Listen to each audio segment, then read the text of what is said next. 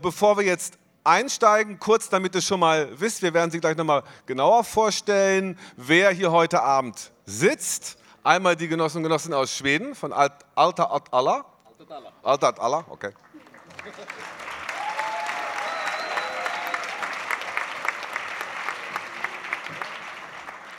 Unser Genosse Volker aus Thüringen jetzt. Das rote Thüringen. Unsere Genossin aus Berlin.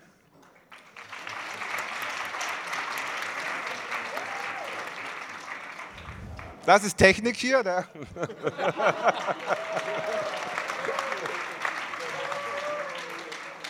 äh, der Genosse Nikos aus Athen und Achim. Und der Genosse Beppe aus Venedig.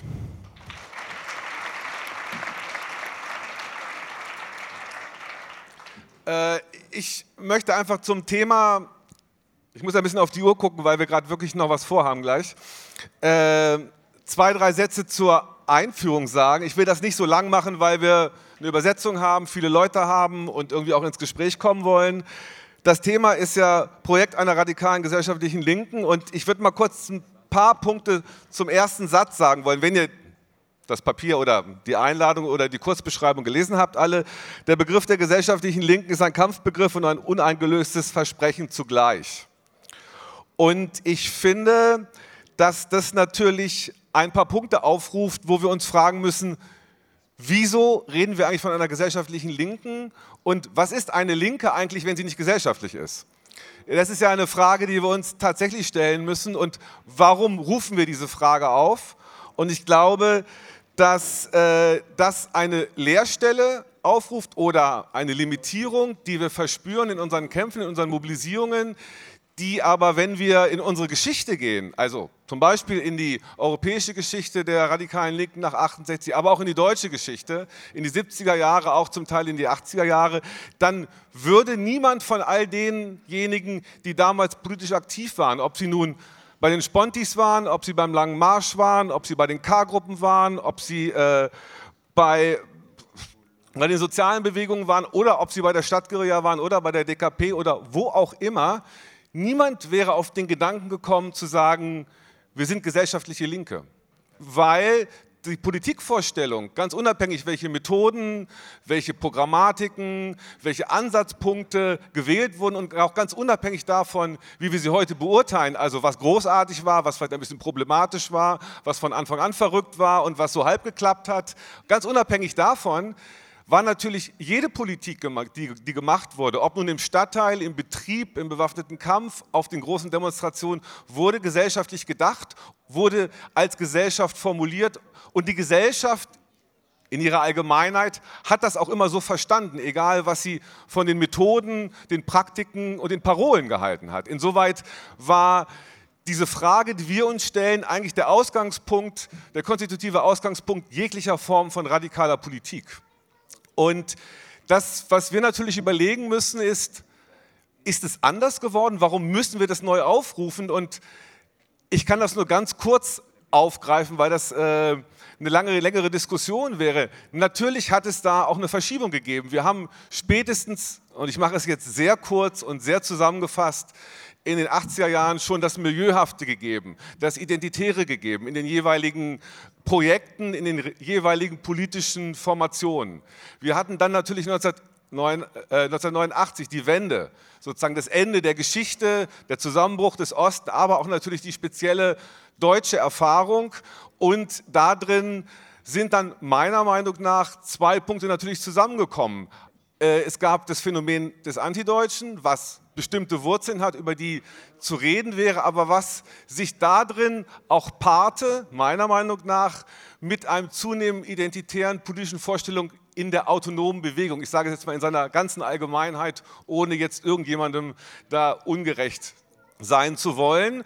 Und wenn es zwei Dinge gab, die diese zwei Momente, mit denen wir auch, nicht alle, aber doch viele von uns in unseren politischen Biografien was zu tun haben, wenn es zwei Punkte gibt, die ich bedeutend finde, ist dann nicht die jeweiligen Irrungen und Wirrungen, sondern tatsächlich beides hatte das Moment der Massenverachtung, sozusagen der Zurückweisung dessen, was scheinbar mehrheitlich gesellschaftlich ist, weil man sich anders gedacht hat, weil man es abgelehnt hat, weil man der Meinung war, das Deutsche an sich und für sich ist ein Problem oder weil man geglaubt hat, man ist besser. All die ganzen Momente und damit hat sich etwas gepaart und das war dem eingeschrieben, nämlich der Punkt, wer sozusagen die Menge verachtet, hat auch kein Interesse an der Frage der Macht und der Gewinnung von Mehrheiten. Und ich glaube, das waren zwei konstitutive Momente der linksradikalen Bewegung der 90er Jahre, mit vielen Ausnahmen. Wie gesagt, ich sage das sehr grob. Und ich glaube, das, was IL ausgemacht hat, war natürlich nicht nur die Durcharbeitung dieser Erfahrung, das kann man auch in den ersten Texten finden, die geschrieben wurden und die das praktisch konstituiert haben, sondern wenn man das mit dem Stichwort äh, Heiligen Damm aufruft und das, was wir dort probiert haben zu sagen, Nein, radikale Politik, wir haben es gesagt, interventionistisch, heißt aber letztlich Gesellschaftlichkeit, heißt gesellschaftlich denken, heißt plural denken, heißt um Mehrheiten zu ringen in einem linken oder radikalen oder potenziell radikalen Lager, heißt tatsächlich zu versuchen, in unseren Kampagnen, in unseren Praxen tatsächlich tendenziell mehrheitsfähige Politik zu machen, ohne da drin opportunistisch zu sein. Und heißt dann auch in der Praxis, sozusagen so militant wie möglich mit so vielen wie möglich. Das war zum Beispiel auch ein wichtiger Punkt der IL und das hat das mit dem zivilen Ungehorsam zu tun, die Blockaden, all die Diskussionen, die wir darin geführt haben und die sich dann natürlich auch in den jeweiligen Kampffeldern versucht haben zu artikulieren. Und ich glaube, dass wir jetzt an dem Punkt sind, diese Erfahrung zu akkumulieren, neu darüber nachzudenken und zu überlegen, was heißt das für die Zukunft, was heißt das mit der Erfahrung von Heiligendamm und was wir gemacht haben seitdem, was bedeutet das jetzt? Und wie kann das besser werden, pluraler werden und vielleicht, wie können wir da drin tatsächlich auch ein zentraler politischer Akteur nicht nur bleiben, sondern um uns herum und mit anderen zusammen neue Formationen, neue Mehrheiten, sozusagen neue politische Strömungen konstituieren, die wirklich in der Lage sind, gesellschaftlich zu wirken, in symbolischen Verdichtungen, aber auch in den Alltagskämpfen. Das ist so ein bisschen der Punkt, den wir auch hier versuchen, die ganze Zeit zu bearbeiten. Und das ist auch ein bisschen das Thema dieser Veranstaltung, das sozusagen in ein paar Spots europäisch aufzurufen. Wir gehen jetzt sozusagen nach Skandinavien zu äh, Kalle und Mathilda von Alta ad Allah, okay, aus, ähm, aus Malmö. Aus Malmö und äh, Alta ad Allah ist 2009 entstanden. Ich habe gefragt, wie viel sind sie. Sie haben gesagt, ungefähr 200 Leute in Schweden und das ist für eine radikale linke Gruppe eine ziemlich große Kategorie. Und ähm, Sie wollen einmal was zu Ihren Alltagskämpfen sagen und natürlich, wenn man über Schweden spricht, dann Schweden taucht da in ganz verschiedener Art und Weise auf. Also zum Beispiel im amerikanischen Wahlkampf taucht es gerade auf, dass Bernie Sanders immer sagt, nee, ich bin kein Sozialist, ich will eine skandinavische Sozialdemokratie machen. Das wäre wahrscheinlich für äh, Amerika spektakulär, so in jeder Hinsicht. Gleichzeitig gibt es natürlich dieses sozialdemokratische Erbe, diesen Kooperatismus, diese Form auch der gesellschaftlichen Verwaltung, auch diesen Wohlfahrtsstaat, aber natürlich auch die Erosion dessen, äh, den Rassismus, den Rechtspopulismus, auch das Erbe einer bestimmten Liberalität, was die Gesellschaft angeht, auch was die Flüchtlingspolitik und die Politik der Refugee angeht, nicht erst jetzt, auch historisch, also man darf das nicht vergessen. Äh, nur ein Beispiel, also eine ganze Generation kurdischer Politiker hat politisch überleben können, weil sie nach Skandinavien und nach Schweden wirklich unkonditioniert ins Exil gehen konnten. Äh, das hat es in Deutschland in der Form nie gegeben. Und äh, entsprechend hat es auch immer eine relativ starke internationale Solidarität in Schweden gegeben, anders als die deutsche Sozialdemokratie. Und gleichzeitig in der aktuellen Situation muss man sagen, Deutschland wird immer als also sozusagen als äh, die amerikanischen Staaten von Europa gesehen, wo die Refugees alle hinwollen. Unsere äh, Lübecker Erfahrungen haben, äh, Genossen haben die Erfahrung sozusagen, dass viele auch nach Skandinavien und nach Schweden weiter wollten. Schweden hat ähm, proportional zur Gesamtbevölkerung in den letzten fünf, äh, acht Monaten am meisten Refugees aufgenommen, die meisten in Europa. äh, also gemessen an der Gesamtbevölkerung. Gleichzeitig gibt es jetzt auch die Politik äh, der geschlossenen Grenzen, die Politik der Zurückweisung, also sozusagen die Angleichung in dieses neue europäische Diktat der Aussonderung und Deportation. Äh, und Sie wollen jetzt einfach zu dem Punkt was sagen, was Sie dort machen. Und natürlich, wenn wir das gerade gesehen haben, wäre natürlich auch eine Frage an Sie, ist das, was in Paris und in Frankreich jetzt möglich wurde, ist sowas in Schweden denkbar?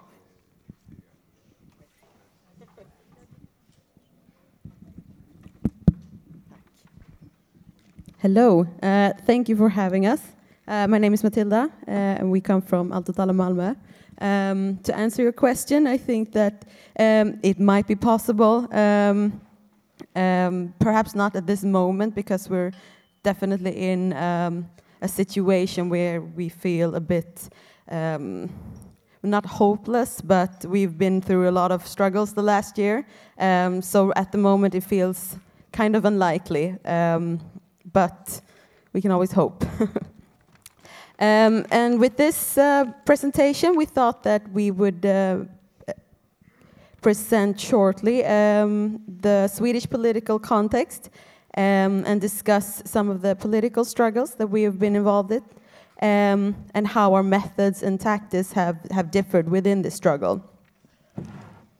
Um, as you mentioned earlier, uh, after what's usually called the refugee crisis in the fall of 2015, um, Sweden, which, ha which has always had a very strong uh, welfare state and the history of quite generous uh, asylum politics, has been restricting its asylum and migration politics from relatively open to completely closing its borders uh, the last couple of months.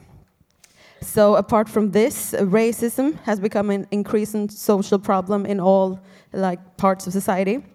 Um, and when a group of EU migrants, mostly from Roma heritage, uh, moved to Malmö, uh, bec they became quickly marginalized socially and also suffered from many violent attacks in Malmö and, and also in other cities, um, both to their persons um, and also to their homes, which were uh, more than once uh, attempted to burn down. Um, so we saw that uh, also that their street presence, the fact that they were uh, in the streets begging actually challenged the idea that Sweden has of itself as a very all-inclusive welfare state um, in which everybody is welcome and everybody is part of the, the social uh, networks. Um, so since they begged in the streets and lived in camps, uh, the Swedish self-image has to, had to be challenged. Um, and we have decided to act in this context um, and to approach this, uh, this recent context in a way which was kind of out of our comfort zone, uh, out of uh, methods that we were not usually um, using. Um, and we found uh, when asking that many of these uh, the groups EU, of EU migrants that had moved to Malmö um, just basically needed a place to meet, uh, to access specific uh, social services such as internet or translation or help with some uh, legal documents and uh, other stuff like that. Um, so what we did is we organized a place, uh, opened up a space, if you want, uh, where we could all meet and just discuss and get to know each other. Um, pretty basic, pretty straightforward, um, and we called it a, a common, so a place where where we, where we shared, basically. Uh, this was a bit, uh, we were a bit hesitant to use this method at first because we really didn't want to be like charity workers or somebody uh, seen as philanthropists just trying to help those in, in need, basically. Um, so that was definitely a problematic that we, we approached. Um, but we found that when we used this sort of soft and long-term tactic, um, that it was actually extremely rewarding in, in a lot of ways. Um, so what happened is that we got to know uh, the group that we were working with just because we found a place that we could share together. Um, we shared knowledge, experiences, and uh, found a way to, to struggle together. Exactly. Uh, and we treated this common as a space that we opened with no clear goal other than simply meeting EU migrants and formulating ourselves politically. Uh, we saw it as a means rather than a goal in itself. Uh, and as we said earlier, we were very hesitant about this practice because we really did not want to become a charity, but saw the solution to this conflict rather as a political solution. Uh, within this common, we tried to find commonalities between us and with the EU migrants. So we tried to step down from our uh, big, ho ha tall horse, uh, where we viewed down upon these poor victims uh, as some sort of objective observer intervening within their conflict, and instead tried to find uh, a way to make it our conflict together. Uh, in this common, we built trust and discussed plans of confrontation within the struggle, uh, and we never, we made a very important point of never breaking this trust. Because it, as soon as we break this trust, we lose all sort of legitimacy.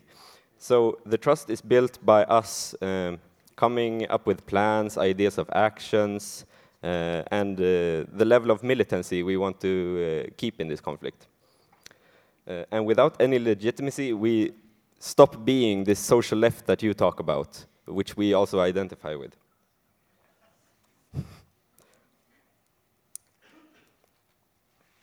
Uh, we used a multitude of practices with very different, uh, differing levels of militancy. We sent papers to uh, the local newspapers, uh, who they printed.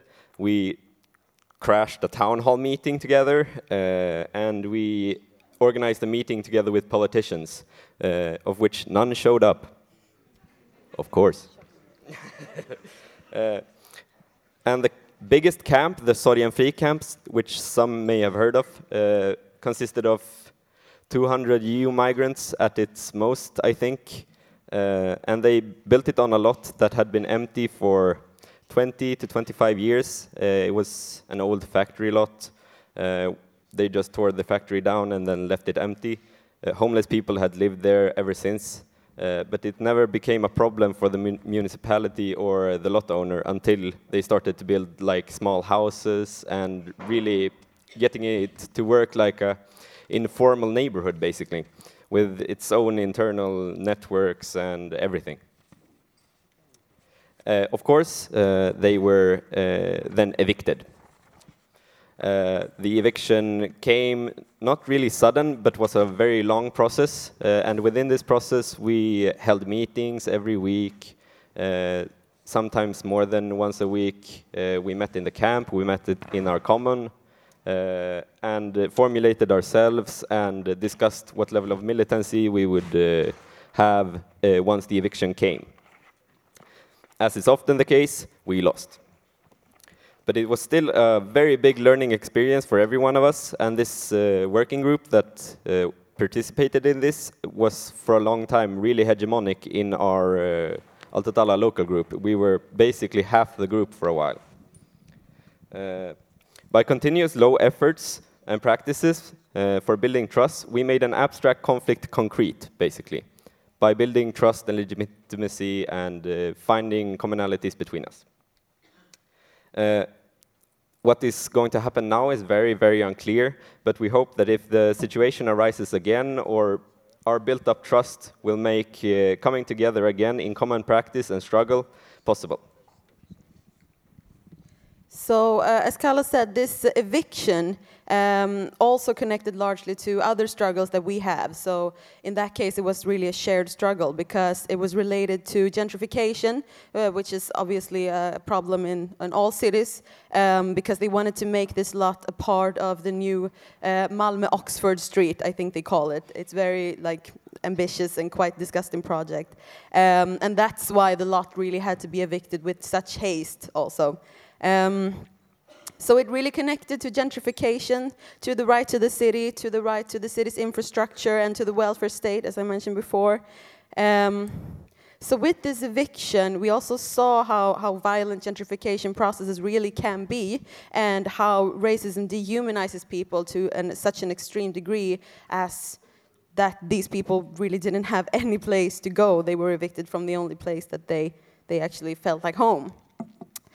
Um, us, for us as a group, we found that by using very different tactics, both this long-term common where we basically just sat and had coffee, um, and also a very intensive struggle uh, in relation to the eviction, um, that these different tactics did not exclude each other at all, uh, but rather that they complemented each other. Um, so by using and moving out of our comfort zone, uh, moving away from the struggles that were, or the methods that we were used to, um, and trying something completely different, which were, we were really hesitant to at first, um, we found that this was probably the most successful way we had to connecting to groups that were really outside of our own.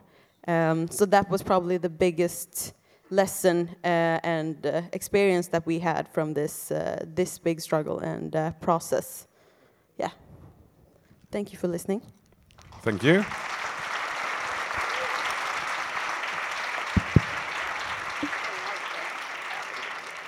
Ja, der Sprung, den wir jetzt machen, könnte vielleicht nicht größer sein, aber vielleicht äh, geht es tatsächlich auch um ähnliche Fragen, nämlich die Frage von politischer Artikulation, gesellschaftlichen Prozessen, sozialer Arbeit, aber natürlich von einem ganz anderen Punkt. Wir kommen jetzt nach Thüringen. Ähm, wir kommen nach Thüringen. Volker ist hier. Volker ist, kommt aus Marburg, äh, von, ja, aus der Gruppe Dissident.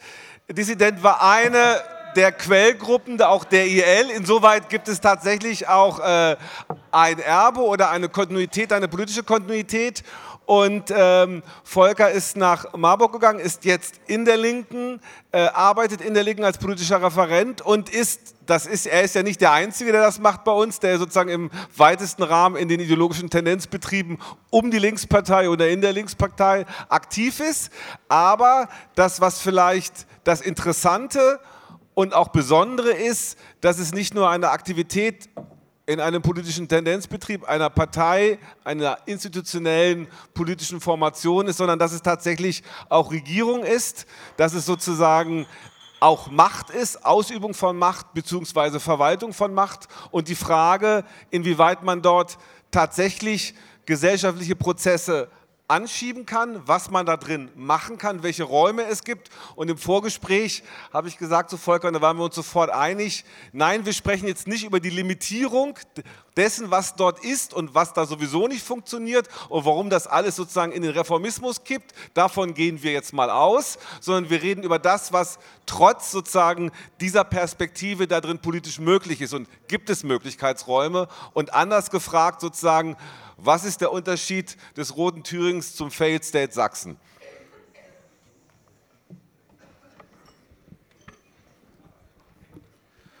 Ja, äh, ist eine sehr undankbare Aufgabe. Ursprünglich habe ich gedacht, ich erkläre euch einfach den Unterschied zwischen Sachsen und Thüringen und alle sind dann glücklich und ich muss nicht über diese Regierungsbeteiligung so viel reden. Aber ähm, irgendwie komme ich da nicht drum rum, ist ja auch logisch. Ähm, ich hätte, ich, ich finde das auch wichtig, dass wir mal über diese Tendenzbetriebe und über sowas wie Regierungsbeteiligung der Ehrlichkeit halber reden, weil da eine ganze Menge Leute arbeiten und verschiedene Legitimationsmuster dafür haben. Ähm, zu Thüringen muss man sagen, wir reden über die politische Provinz. Das ist äh, vielen beim Blick auf Thüringen nicht klar. Das ist ein Bundesland mit gerade noch zwei Millionen Einwohnerinnen, ähm, mit fallender Tendenz. Und einem Bundesland, in dem die größte Stadt Erfurt knapp über 200.000 Einwohnerinnen hat. Das ist, wäre in dem Failed State Sachsen Chemnitz. Die haben noch zwei größere Städte. Das heißt, wir reden wirklich über einen sehr ländlichen Raum und das spielt, glaube ich, auch eine Rolle. Ähm, dabei, was da Möglichkeitsbedingungen sind und vielleicht auch, wo eine Lücke der radikalen Linken sein könnte und warum diese Lücke von der Linkspartei gefüllt wird. In Thüringen besonders und auch noch erfolgreicher als in den anderen östlichen Bundesländern. Ähm, welche Möglichkeiten es gibt, ist im Augenblick sozusagen relativ offensichtlich für alle, die regelmäßig Bodo Ramelow in der Zeitung sehen. Also man hat eine Regierungsbeteiligung, die von einem linken Ministerpräsidenten äh, geführt wird, der auch nicht medienfaul ist und äh, sich da auch ganz gut zu platzieren weiß. Und im Augenblick beschränken sich die Möglichkeitsräume in erster Linie auf Symbolpolitik. Das muss man ganz klipp und klar sagen. Alle Stellungnahmen sozusagen, die es aus Thüringen gibt zum PKK-Verbot, diese Einladung von Kurdinnen und Kurden in die Staatskanzlei, die sozusagen es in die Medien geschafft haben, sind natürlich symbolpolitisch, weil de facto ist die kurdische Community in Thüringen 1500 Leute groß. Das ist völlig irrelevant für eine kurdische Community in der Bundesrepublik. Ähm, aber dieses Thema wird, das ist auch ein Herzensanliegen von Herrn Ramelow, ähm, immer wieder in den Medien platziert, weil er da, naja, das ist so ein bisschen sein Steckenpferd. Muss man einfach klipp und klar sagen, da hat er eine internationalistische Ausrichtung. Den wirklichen Unterschied, den Thüringen gemacht hat, und da gibt es bestimmt viele im Raum, die das anders sehen, war die Situation, dass diese Landesregierung angetreten ist und sich gefunden hat und wir ganz viel über Limitierungen reden könnten in der Anfangsphase. Und dann trat, traten auf einmal auf, dass Geflüchtete in Thüringen ankommen und dann sie auch noch Leute willkommen heißen und im Unterschied zu dieser, An also was man von Thüringen nicht unbedingt erwartet hätte, Stammland des NSU, ähm, und dann auch noch eine Landesregierung sie dabei unterstützt. Also das nicht nur symbolisch, sondern real von vornherein alle Kräfte dieser Landesregierung auf die menschenwürdige, erstmal dezentrale, solange es möglich war, Unterbringung von Geflüchteten war und die Devise dieser Landesregierung immer war, eine Peinlichkeit mit Zelten, die Leute menschenunwürdig unterbringt, die wird es in Thüringen nicht geben. Egal wie begrenzt unsere finanziellen Mittel sind, egal welche Konflikte wir vor Ort auszutragen haben mit rassistischen Bürgerinnen und Bürgern, wir werden diese Konflikte gehen und wir werden das zur Linie in Thüringen machen. Und das ist auch so durchgezogen worden.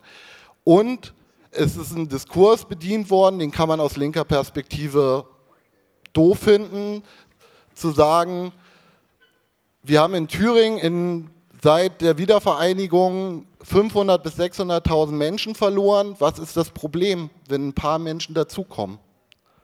Freut euch doch, dass die abgehängten Regionen, in denen ihr lebt, und große Teile von Thüringen sind wie Ostdeutschland abgehängt, ähm, dass dort überhaupt wieder irgendjemand hin will. Das entspricht übrigens nicht den Tatsachen. Alle Geflüchteten, die nach Thüringen kommen, ich glaube, 60 Prozent der Geflüchteten sind in der Zwischenzeit aus Thüringen wieder verschwunden. Das ist eine reine, äh, das ist eine reine, völlig nachvollziehbar. Es gab ja auch Gründe, warum die 600.000 Leute vorher aus Thüringen weg wollten.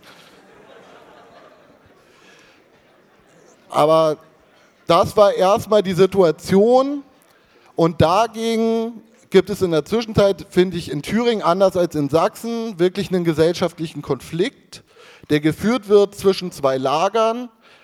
Wir haben in Thüringen genauso eine rassistische AfD-Mobilisierung, ich finde auch nochmal in radikalisierter Form wie in Sachsen.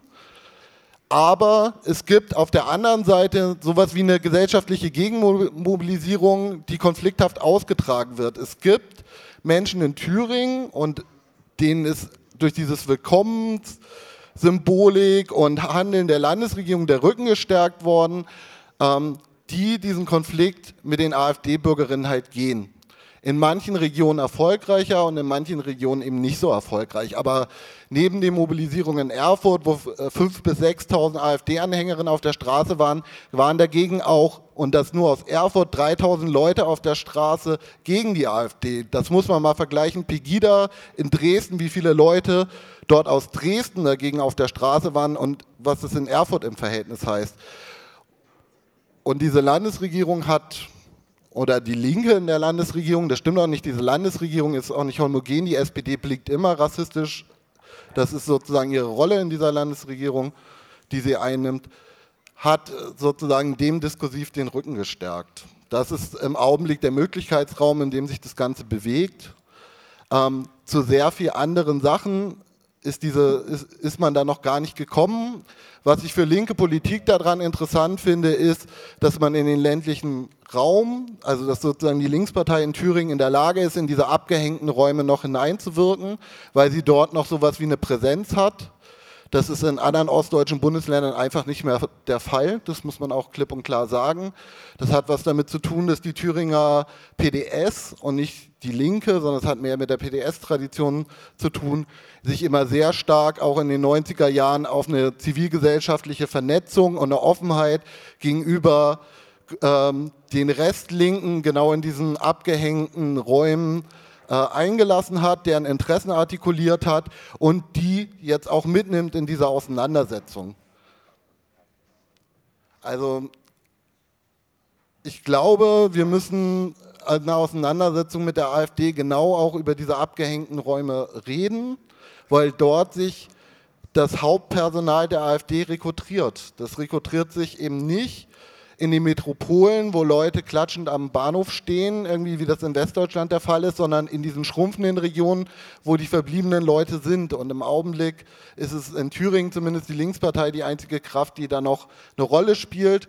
Ähm, die dort auch vernetzt ist mit den Restantifas, die es dort gibt, weil es sozusagen nie eine Abgeschlossenheit dieser Partei gegenüber einer radikalen Linken gegeben hat, ob die Leute antideutsch waren oder nicht. Das ist nämlich, spielt in Ostdeutschland in meinen Erachtens überhaupt gar keine identitäre Rolle, wie das im Westen immer diskutiert wurde, sondern real sind immer die Zusammenhänge der Leute gewesen, wer sich beim Nazi-Angriff gemeinsam von einer geflüchteten Unterkunft findet oder gemeinsam in einer Auseinandersetzung findet. Und ich finde, mit diesem Praxiswissen umzugehen, das, was man da mitnehmen kann.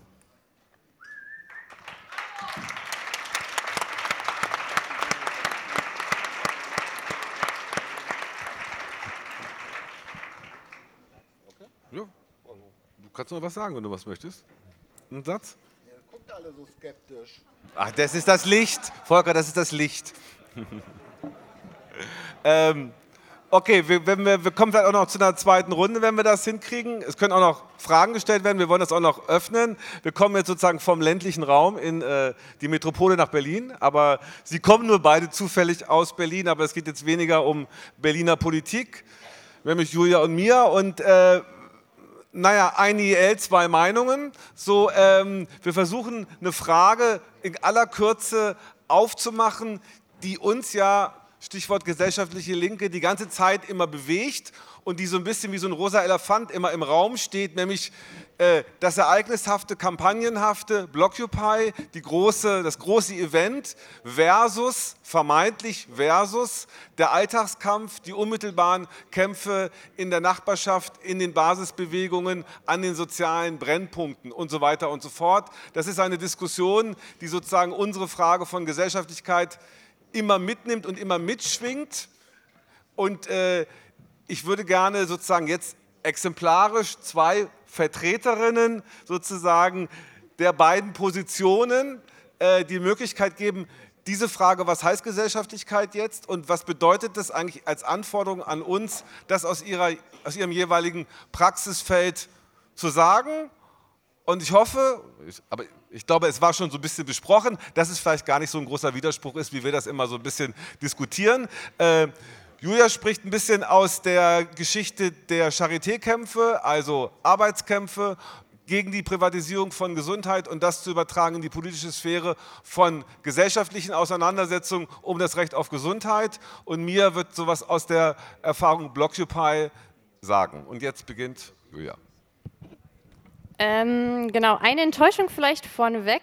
Ich werde jetzt nicht konkret Nein. zur Auseinandersetzung von der Charité sprechen. Das war nur der Hintergrund. Genau. Es ist der Hintergrund, vor dem ich spreche, aber was ich eigentlich machen möchte, ist zu gucken, wir hatten das jetzt eigentlich schon im Verlauf der, heute, der Diskussion heute Morgen, wir hatten das jetzt sozusagen nochmal im Verlauf der Diskussion heute Nachmittag.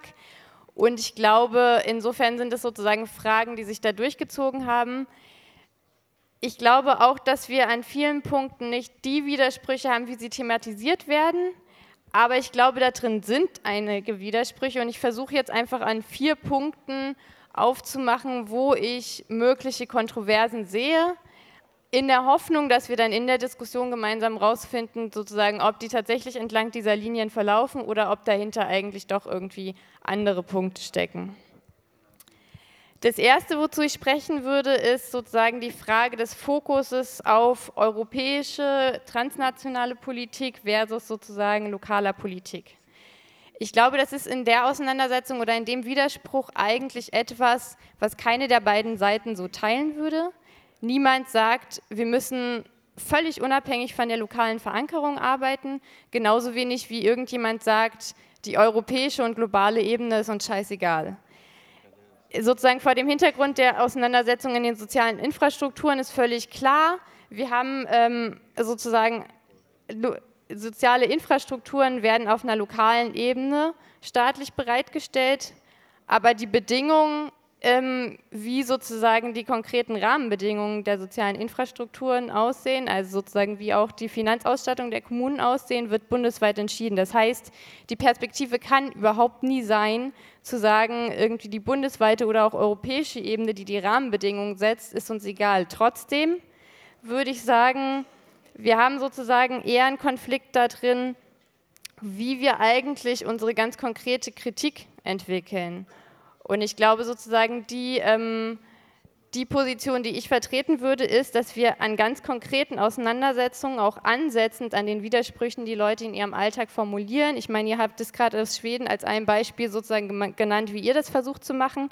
Ich glaube, dass wir die konkrete Kritik konkret entwickeln müssen und dass wir über die Auseinandersetzung, was da falsch läuft, also was vielleicht falsch läuft mit den, falsch, äh, mit den steigenden Mieten, was ein Problem ist sozusagen mit ähm, mangelnder Personalausstattung in den Krankenhäusern, was irgendwie Schwierigkeiten sind in der Art und Weise, wie wir Pflegearbeit leisten müssen, privat oder bezahlt, dass daraus sozusagen eine konkrete Kritik entsteht, die dann auch weitertreibt weil nämlich sozusagen klar ist, dass die Kämpfe und die Auseinandersetzungen auf einer lokalen Ebene stattfinden und gleichzeitig dort nur Teilgewinne, immer eigentlich nur Teilgewinne ähm, ausgefochten werden können, was sozusagen die Auseinandersetzung auf die nächsthöhere Ebene treibt. Das heißt sozusagen, die, die, Kritik wird konkret entwickelt, aber es bedeutet nicht, dass wir die europäische oder tra also transnationale Politik aus dem Blick gewinnen aus dem Blick verlieren müssen. Trotzdem heißt es sozusagen, die eigenen Widersprüche im eigenen Land nicht zu artikulieren, wäre sozusagen äh, ein Verzicht darauf, irgendwie die Widersprüche im eigenen Land zur Auseinandersetzung zuzuspitzen. Der zweite Punkt, an dem ich ähm, das Gefühl habe, dass wir eigentlich eine Differenz haben, ist die Frage von, setzen wir auf das Ereignis als den Punkt, wo sozusagen die verschiedenen Auseinandersetzungen zusammenkommen oder auf das, was man Basisarbeit nennt, wobei da sozusagen, glaube ich, auch verschiedene Begriffe davon, was das eigentlich konkret heißen soll, im Raum stehen. Aber sozusagen geht es um eine lokale Verankerung oder geht es darum, ein Ereignis zu schaffen, wo die verschiedenen ähm, Auseinandersetzungen zusammenkommen. Und ich glaube, dass das auch wieder ein Punkt ist, an dem wir nicht so weit auseinander liegen im Sinne von, ich glaube, dass ähm, beide Positionen denken, es braucht natürlich auch Kristallisationspunkte der Auseinandersetzung, wo verschiedene Kämpfe zusammenkommen, aber die Frage, wie man es eigentlich schafft. Und meine Vermutung ist, oder meine Wahrnehmung davon ist, ist, dass wir diesen, diesen Ereignispunkt sozusagen oft dadurch versuchen zu schaffen, dass man das auf so einer reinen Anrufungsebene belässt und dass deswegen eigentlich gar nicht klar ist, wie Leute sozusagen tatsächlich dahin kommen sollen, ihre Kämpfe darüber zu verbinden. Und ich glaube, dass wir deswegen weiter darüber, also sozusagen darin experimentieren müssen, wie eigentlich verschiedene Kämpfe auf, also sich aufeinander beziehen können. Das heißt, wir schauen sozusagen auf die Platzbewegung, haben wir ja auch gerade gemacht, aber erst in einem Stadium, wo sie sozusagen schon stattfinden und nicht in einem Stadium, wo die ganze Organisierungsarbeit im Vorfeld gelaufen ist. Der dritte Punkt, an dem ich glaube, dass wir sozusagen auch nochmal so eine Kontroverse oft falsch diskutieren und wo ich glaube, dass sie nicht entlang von Kampagnenarbeit versus lokale Arbeit verläuft, sondern dass wir uns fragen müssen, auf welcher Ebene können wir eigentlich was erreichen.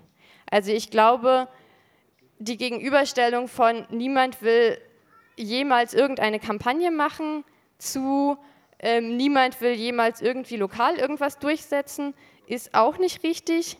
Gleichzeitig glaube ich schon, dass wir uns fragen müssen, sozusagen, wo stehen wir mit den Gegensätzen, also was ist der Stand der gegenwärtigen Kämpfe und auf welcher Ebene können wir was erreichen, auf welcher Ebene können wir wen adressieren.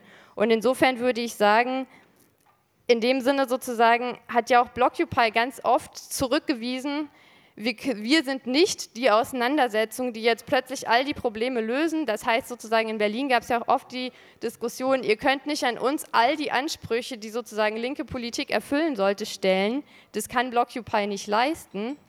Aber sozusagen, und das ist auch völlig klar, aber die Frage wäre sozusagen, dann wäre ja zu diskutieren, was kann man eigentlich dann gegenwärtig aus einer deutschen Perspektive auf einer, äh, auf einer europäischen Ebene leisten. Und vielleicht wäre es dann richtiger zu sagen, okay, um, die, um sozusagen auch die deutschen Auseinandersetzungen zu adressieren, wäre es vielleicht sozusagen richtiger gewesen, Blockupy in einer anderen Form zu organisieren. Aber das wäre eine Auseinandersetzung, die man hätte führen können, vor dem Hintergrund nicht Kampagne oder lokale Auseinandersetzung, sondern was wollen wir eigentlich je konkret erreichen.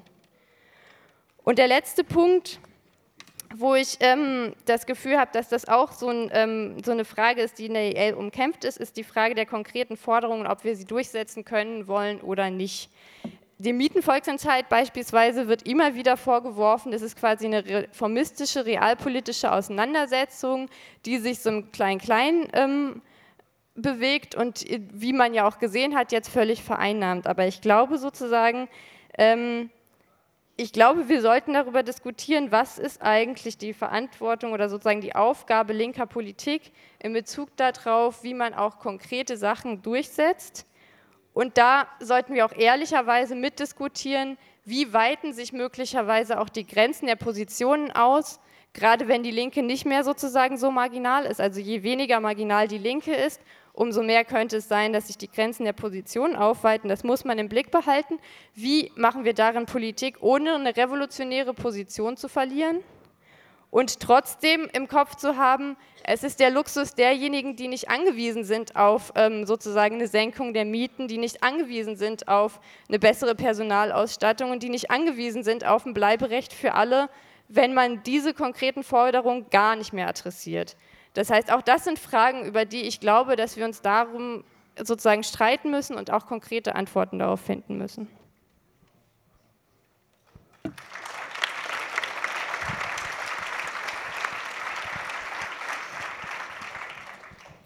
Ja, auf all das werde ich jetzt wahrscheinlich nicht so schnell konkrete Antworten parat haben. Ähm, ich würde aber versuchen, auf sowohl das von Julia Gesagte als auch von ihren Vorrednern und Rednerinnen einzugehen und mich kurz zu fassen. Und gleichzeitig äh, habe ich vor, mich total weit aus dem Fenster zu lehnen und eine Bresche für das Ereignis äh, zu schlagen, weil ich wahrscheinlich nicht ganz alleine in den letzten Jahren gerade daraus total viel äh, Hoffnung auch gezogen habe. Ja, also da fängt es vielleicht so ein bisschen an. Ich glaube, ein Unterschied ist meines Erachtens auch die Frage ähm, unserer Haltung und äh, die Frage dessen, die Julia ja auch so ein bisschen aufgerufen hat, wie viel können wir wollen und hoffen, wie viel sollten wir auch als Kommunistinnen wollen und äh, wie generieren wir die Hoffnung dazu. Und am Beispiel Paris, finde ich, kann man auch sozusagen andersrum fragen, wenn es darum geht, wie treibt man auch sozusagen den Widerstand im Alltag oder wenn man den überhaupt mobilisiert findet, auf die nächste Ebene. Wie kommt man sozusagen von der Erfahrung und dem, was wir auch herstellen müssen als gemeinsame Erfahrung des gemeinsamen Problems, sei es in Gesundheitsfragen, sei es in Fragen von Arbeitsrecht und so weiter, zu einem Ereignis wie dem, was wir gerade in Paris sehen, aber was sich ja auch jetzt mittlerweile an anderen Orten Orten vervielfältigt hat. Wie kommt man dazu, dass man Teil ist einer Erfahrung und einer Gestaltung eines solchen Aufbrechens? Diese Frage stellt sich, glaube ich, äh, für alle unsere Kämpfe und ich glaube, dass diese dieser Punkt des Ereignisses eine, einen eigenen Charme hat und eine eigene Tragweite, die andere Herangehensweisen in der Form nicht mit sich bringen. Und ich glaube, ähm, unsere Rolle darin hat der Genosse von Hamburg Lampedusa äh, gestern ganz schön formuliert, indem er sagte, maintaining, being radical and looking forward to the future. Das wäre schon mal was. Ähm, und ich glaube, Blockupy hat ein bisschen was davon auch irgendwie mit sich gebracht. Ich finde, Blockupy war als Prozess spannend, weil es irgendwie den Versuch tatsächlich angegangen ist, einen gemeinsamen Aufbruch ähm, auf den Weg zu bringen, den Versuch auch zu machen von einer neuen oder etwas anderen politischen Konfiguration und Verbindung mit einer starken linksradikalen Position darin, die auch einen radikalen oder antagonistischen Punkt gemacht hat.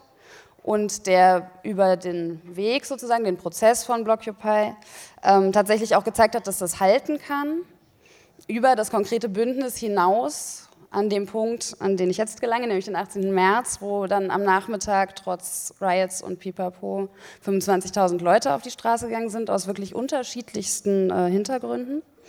Und ähm, ich würde jetzt gerne drei, vier Punkte nennen, von denen ich glaube, dass sie äh, Blockupy teilt mit anderen, vielleicht viel beeindruckenderen Ereignissen, wie äh, die Bewegungen der Plätze bis Paris, das Ochi, äh, die Grenzüberwindungen, aber auch das Willkommen.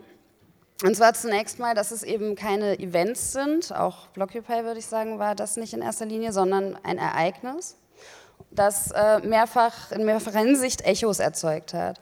Nämlich zum einen hat es erzeugt ein Echo nicht nur bei denen, die daran teilgenommen haben, die das ausgesendet haben sozusagen, sondern es hat ein Echo bei Millionen erzeugt, jeweils diese Ereignisse tun das, die darin auch etwas erleben, was bedeutet, dass ihre alltäglichen Kämpfe und ihr Widerstand einen Ausdruck finden in einer großen Mobilisierung oder eben in dem Referendum und so weiter. Und ich glaube, diese Erfahrung verankert sich sozusagen subjektiv auch darüber wieder in den Leuten. Also ähm, das hat nicht ohne Grund sozusagen zu sehr viel Freude, vor allem auch außerhalb Deutschlands geführt, ne, dieser 18. März. Und das sollte man nicht unterschätzen. Und es ist äh, rührend und beschämend zugleich, wenn man dann in, auf irgendwelchen Athena-Konferenzen rumspringt und von irgendwelchen Leuten, die von jenseits äh, der europäischen Grenzen angereist sind, so die Hand geschüttelt bekommt, weil das so ein schöner Moment auch für sie war.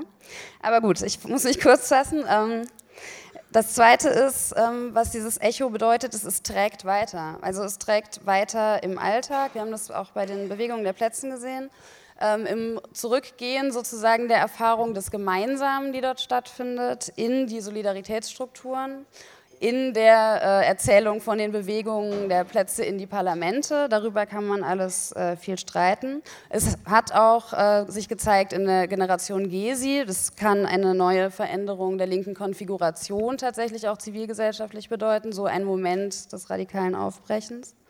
Und nicht zuletzt hat es auch, äh, trägt es auch in unseren lokalen wie transnationalen Freundschaften, die wir mit manch einem oder einer gefunden haben, von denen wir es auch nicht gedacht hätten.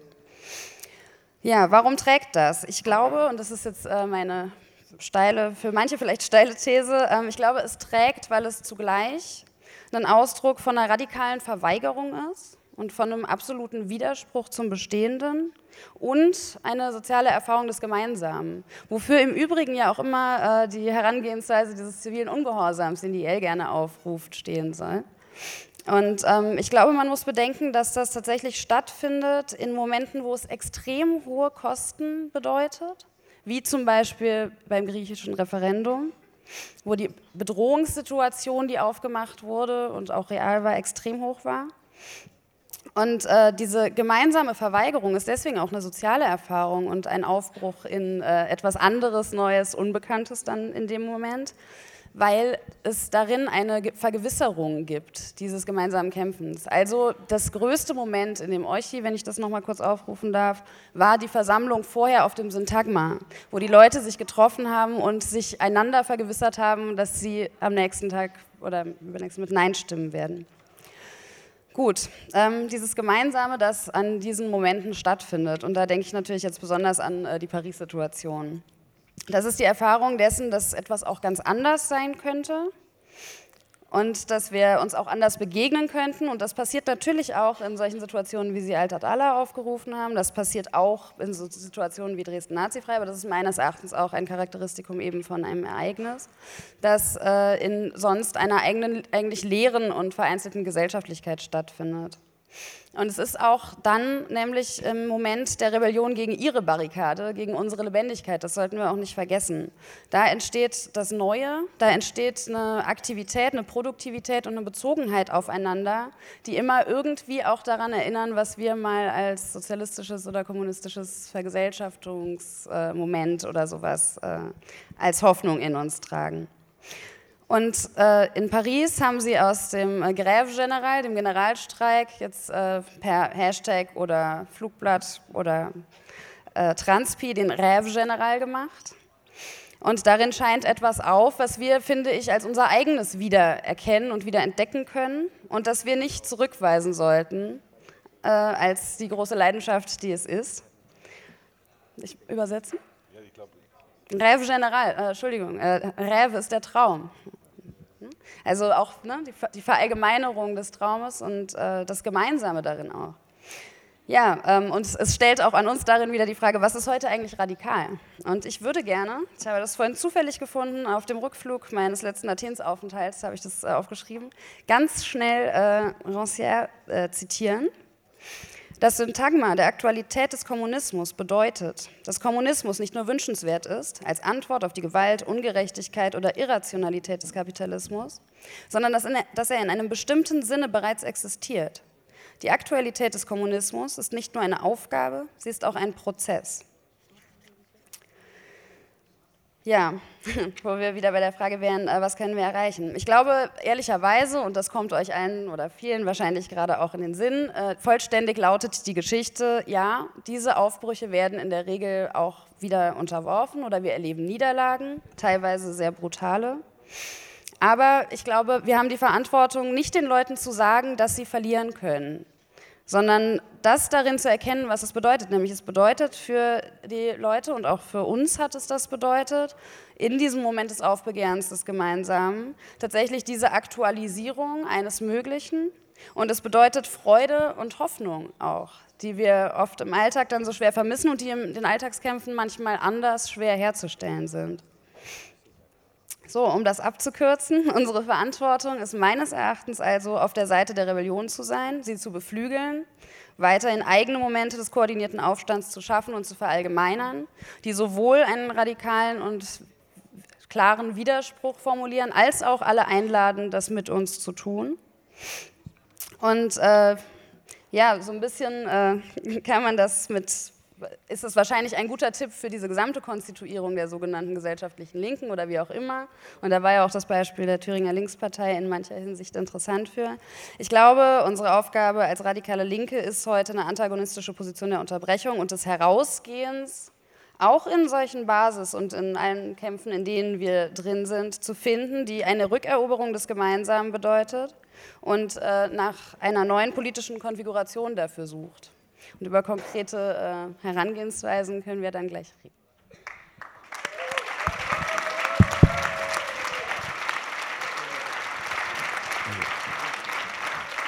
Ja, danke schön. Ich finde es eine beides, was gesagt wurde von beiden Vorrednerinnen, aber auch das andere, aber gerade auch der vermeintliche Widerspruch oder die Differenz, eine ganz hervorragende Überleitung sozusagen zu dem Traum, der geträumt wurde, der Traum, der ganz viel vereint hat an sozialen Kämpfen, an politischen Kämpfen, an neuen Formen der politischen Artikulation auf den Plätzen mit einer Partei neuen Typus oder auch alten Typuses, mit einer Gesellschaft, die praktisch pulverisiert wurde durch das Diktat der Troika, in der eine gesellschaftliche Mitte erodierte und eine Linke, eine neue Linke mit einem Hoffnungsmoment antreten konnte.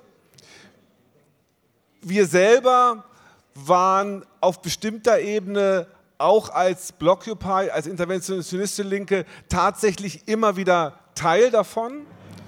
Nicht nur sozusagen in unseren Gedanken und Anwesenheiten, sondern auch in der Geschichte der politischen Beziehung zwischen dem Diktio in Athen und der IL. Das hat angefangen 2006 beim Europäischen Sozialforum und da hat praktisch dieser griechische Zyklus des Aufbruchs, der Rebellion, der Revolution, des Reformismus, der politischen Artikulation und sozusagen mit dem Ende der, sozusagen der Machtergreifung bzw. der Machtübertragung durch die Wahl äh, begonnen. Und sie endete in der Nacht des Ochi, wo wir auch da waren. Und ich freue mich total, dass Nikos Janopoulos da ist. Und ich muss jetzt einfach noch was Konkretes dazu sagen. Weil wenn wir über Alltagskämpfe reden und über Pläne reden und große Dinge und kleine Dinge vermeintlich, dann finde ich, äh, Nikos ist eine Person, in der das alles sich aufhebt. Äh, Nikos, äh, wenn man ihn sucht, es gibt in Exachia eine kleine Straße und wenn man die hochgeht, da ist das Vereinsheim sozusagen das politische Zentrum des Diktio. Vor diesem Diktio steht ein Stuhl auf der anderen Straßenseite. Dieser Stuhl ist äh, eine Barrikade, ein Schiedsgericht, äh, eine, eine politische Bühne, in der äh, alles stattfindet sozusagen mit der Person Nikos und durch die Person Nikos. Ich möchte das kurz erklären. Er sitzt dort und es heißt nicht nur, dass er dort sitzt, das ist nicht so, sondern wenn man ein Problem hat im Viertel, geht man dorthin.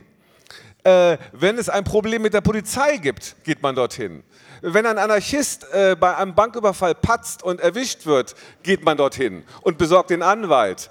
Wenn äh, eine Stadtguerilla-Gruppe in die Luft fliegt und verhaftet wird und man einen Prozess organisieren muss, geht man dorthin und spricht mit Nikos. Äh, wenn die Regierung am Anfang Probleme hatte und ein Minister fehlte, äh, ging man auch zu Nikos und sprach mit ihm darüber. Und äh, wenn man gar kein Problem hatte, ging man auch zu Nikos, weil dann gab es später keine Probleme mehr. Also das heißt, äh, wir haben tatsächlich äh, eine politische Figur. Das ist jetzt nicht nur eine Anekdote, sondern das heißt, dass natürlich äh, Kämpfe sich tatsächlich auch verdichten können, auch in Unmittelbarkeiten und in großen Taten. Und gleichzeitig war Nikos nie Teil von Syriza und nie Teil der Regierung.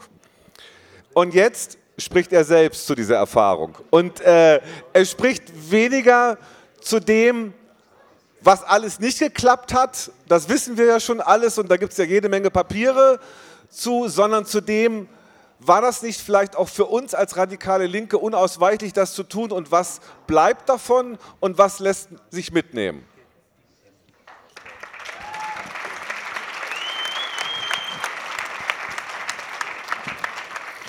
Ε, συντρόφισσες και σύντροφοι, ευχαριστούμε πολύ για την πρόσκληση. Genossinnen und Genossen, vielen Dank für die Einladung. Ευχαριστώ πολύ και τον Μάρτιν για τα καλά λόγια. Βέβαια, καταλάβατε ότι είμαστε φίλοι. Ich danke auch Martin sehr für die netten Worte. Ihr versteht alle, wir sind Freunde.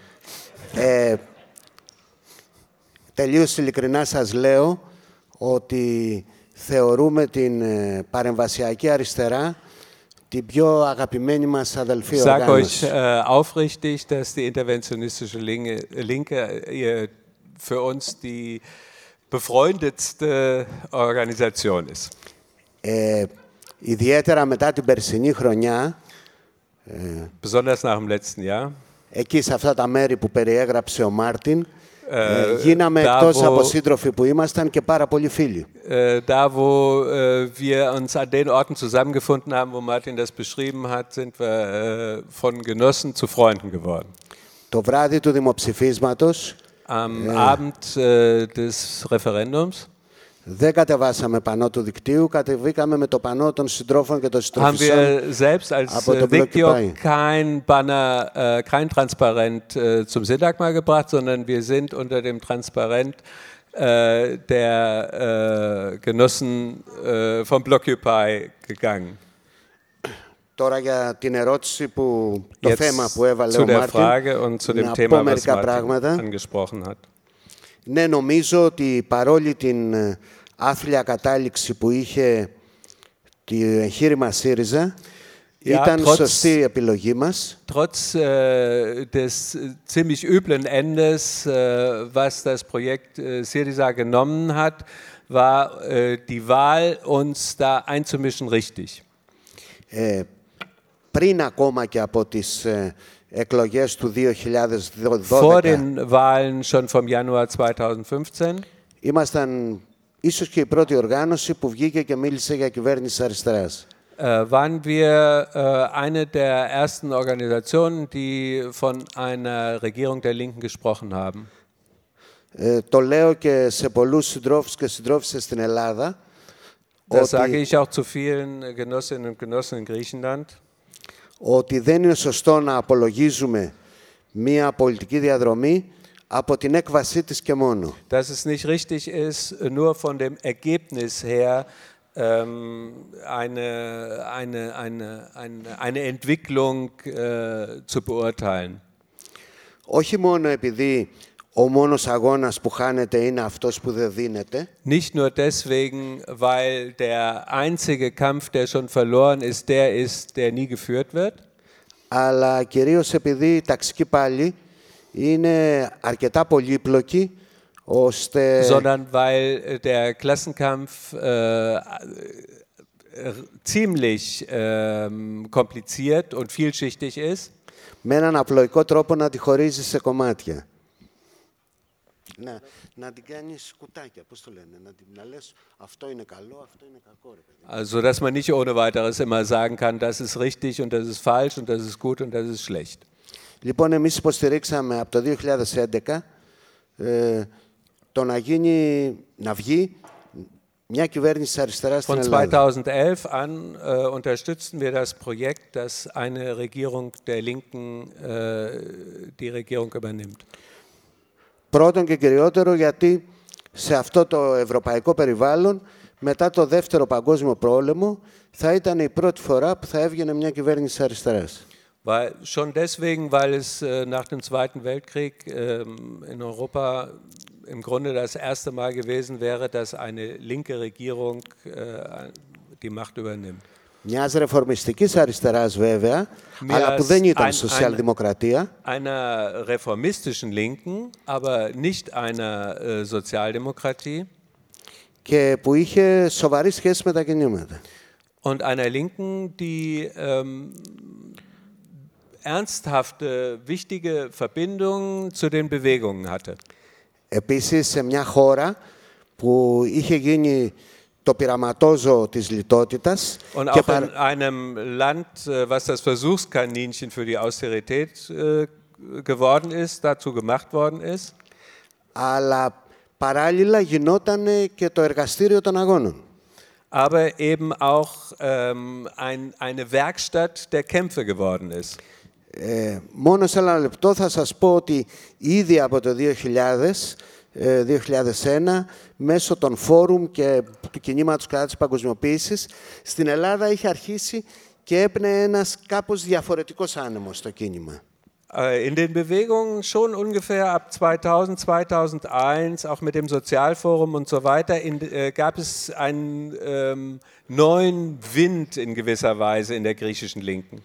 Φάνηκε σε πολλά, κυρίως όμως στην εξέγερση του Δεκέμβρη το 2008, Das μετά τη δολοφονία ze- zeigte ενός sich vor παιδιού από την allem im αστυνομία. Dezember 2008 nach dem äh, Mord an Alexis Grigoropoulos.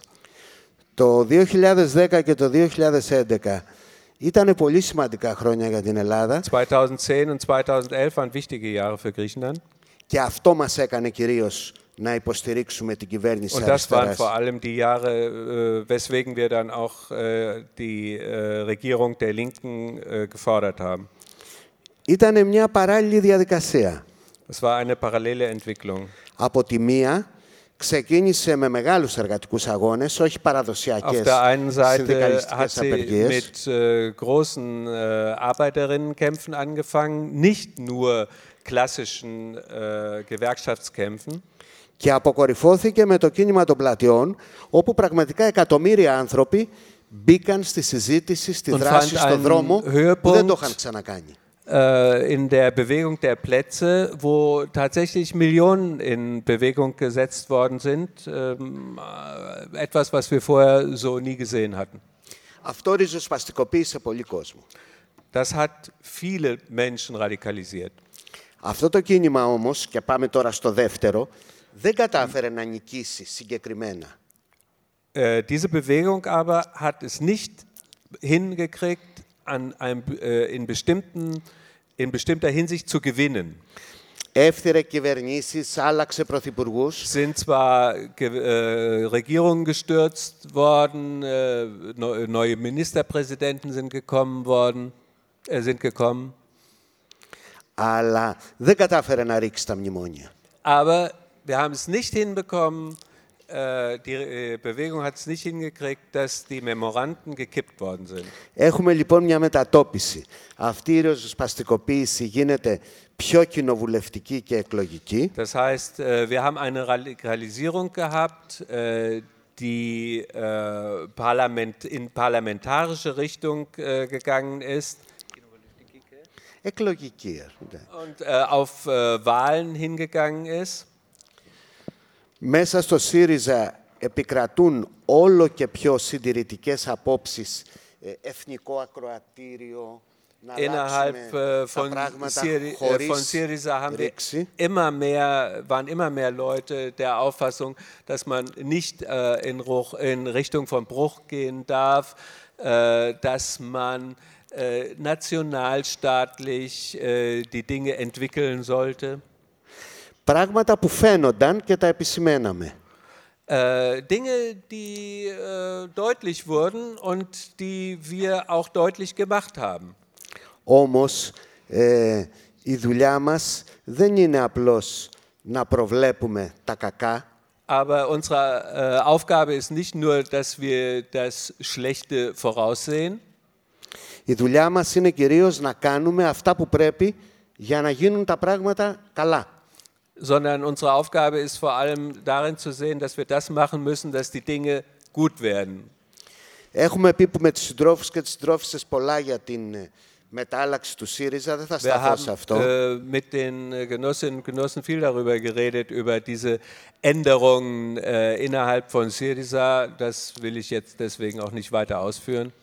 Ε, δεν είμαι σίγουρος, σας μιλάω με ειλικρίνεια, ότι αν είχαν γίνει όλα σωστά, Ich bin mir nicht όπως sicher, λέμε εμείς ας πούμε, ähm, das will ich euch ernsthaft sagen, äh, selbst wenn alles gut geworden wäre, sa sagen wir das mal so, wie wir das sagen würden, θα είχαμε νικήσει. Δεν είμαι σίγουρος. dass wir dann äh, gesiegt hätten. Ο διεθνής σχετισμός αλλά και η κατάσταση στην Ελλάδα, οι αντίπαλοι μας, οι εχθροί μας, ήταν πολύ δυσμενής, πολύ Das liegt einfach daran, dass der Feind äh, von außen ähm, doch einfach sehr mächtig war und ist. Είμαι όμως σίγουρος Ich bin aber ότι sicher, αν είχαν γίνει ορισμένα πράγματα διαφορετικά, wenn das, wenn πριν verschiedene τις Sachen εκλογές, äh, vor den Wahlen schon anders gelaufen wären, μπορεί να είχε συμβεί ήττα, αλλά δεν θα είχε συμβεί αυτή η τραγωδία. dann hätte es sein können, äh, dass wir eine Niederlage erlitten hätten, aber es wäre nicht zu dieser Tragödie gekommen. Όπως λένε και κάποιοι παλιοί από αυτούς αγα- που αγαπάω εγώ, γιατί είμαι και εγώ παλιός, Wie manche von den Alten sagen, ähm, auch äh, ich bin ja ein Alter mittlerweile, μία ένδοξη ήττα είναι πολύ προτιμότερη από μία άδοξη ήττα. Ähm, ein ehrenhafter Sieg ist äh, sehr viel wertvoller als, ein ehrenloser, äh, als eine ehrenlose Niederlage. Δεν, Mehr, μία ένδοξη Entschuldigung. ήττα είναι προτιμότερη Entschuldigung, από μία άδοξη. meine ehrenhafte Niederlage natürlich ist sehr viel, sehr viel wertvoller als eine ehrenlose Niederlage. Δεν με ρώτησε ο Μάρτιν, δεν με ρώτησε ο Μάρτιν Και Μάρτιν, δεν ha- έχω και χρόνο να πω τι θα μπορούσε άλλο να είχα γίνει. Απλώς θέλω να τελειώσω με το εξής. Äh, Martin hat mich nicht gefragt, äh, irgendwie, äh, was hätte werden können, äh, aber trotzdem will ich mit folgendem äh, meine Ausführung beenden. Ωραία, μάλλον όχι ωραία. Άσχημα λοιπόν. Ο ΣΥΡΙΖΑ αποτελεί παρελθόν. Syriza ist Vergangenheit.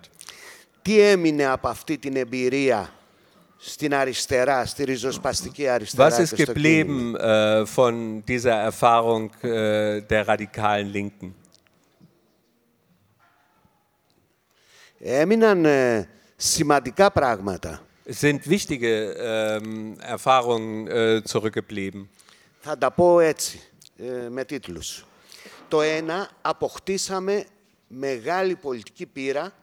Ο κόσμος Wir haben που έφυγε äh, από το große ΣΥΡΙΖΑ politische Erfahrungen gesammelt. Die Leute, die äh, äh, aus Syriza, von Syriza weggegangen sind, αλλά και ο κόσμος ευρύτερα του κινήματος. aber auch im, äh, die, die Leute in der äh, breiteren, in der weiteren Bewegung. Μάθαμε πολλά πράγματα για την ουσία του πολιτικού συσχετισμού. Wir haben äh, viel gelernt über äh, das Wesen der politischen Verhältnisse. Αυτό μας κάνει να γίνουμε πιο ριζοσπαστικοί από τη μία Das führt dazu, äh, dass es uns radikaler macht auf der einen Seite, αλλά και πιο συγκρο- συγκεκριμένοι και προσγειωμένοι από την άλλη. aller- äh, aber auf der anderen Seite äh, mehr konkret, mehr geerdet auf der anderen Seite. Και αυτό το θέμα νομίζω ότι είναι πολύ κοντά στη συζήτηση που, κάνατε, που κάνετε για την κοινωνική αριστερά. Und äh, das liegt dann doch sehr nah dran an, dem, an der Diskussion, äh, die ihr führt über die soziale Linke. Δεύτερο, παρόλο που με την κατάληξη του ΣΥΡΙΖΑ φαίνεται να κυριαρχεί το TINA, there is no alternative. Obwohl es äh, äh, danach aussieht, äh, obwohl nach der Niederlage äh, das äh, von, von Syriza damals das vorherrscht, das, TINA herrscht, there is no alternative. Γι' αυτό και στην Ελλάδα ακόμα δεν έχουμε σοβαρή ανάταση των αγώνων. Deswegen, äh, ähm, oder nicht obwohl, ist dann eigentlich falsch, sondern weil äh, eben dieses TINA eine wesentliche Rolle spielt, ist es bislang noch nicht dazu gekommen, dass äh, die Kämpfe wieder ernsthaft äh, da sind, wo sie in der Vergangenheit schon mal gewesen sind. Ένα τμήμα του 62% του λαού που είπε όχι στο δημοψήφισμα. Ein Teil von den 62 Prozent, äh, die äh, Nein gesagt haben beim Referendum, συνεχίζει να σκέφτεται αλλιώς. Äh, fährt fort, anders zu denken. Αυτό δεν σημαίνει ότι σκέφτεται σαν και εμάς. Das bedeutet nicht, dass die Leute so denken wie wir. Αλλά μας μας ενδιαφέρει ότι σκέφτεται αλλιώς. Aber es in, für uns ist interessant, dass sie eben äh, in der Richtung des äh, Nein, des Ochi denken. Γιατί πρέπει και εμείς σιγά σιγά να σκεφτόμαστε αλλιώς. Weil auch wir langsam, aber sicher anfangen müssen, anders zu denken. Εγώ ας πούμε ανήκω ε, σε ένα εξτρεμιστικό ε, διεθνιστικό ρεύμα. Ich äh, selbst gehöre zu einer extremen internationalistischen Strömung. Ε, όμως το ότι η κατάσταση στην Ελλάδα μας αναγκάζει να συζητάμε για έννοιες που εμείς δεν τις συζητάγαμε παλιότερα. Aber weil die äh, Umstände in Griechenland uns dazu zwingen, über Dinge, äh, über Bedeutungen nachzudenken, über die wir früher uns keine großen Gedanken gemacht haben. όπως η λαϊκή κυριαρχία, η εθνική ανεξαρτησία. Wie zum Beispiel äh, Dinge wie nationale Unabhängigkeit oder Volksherrschaft.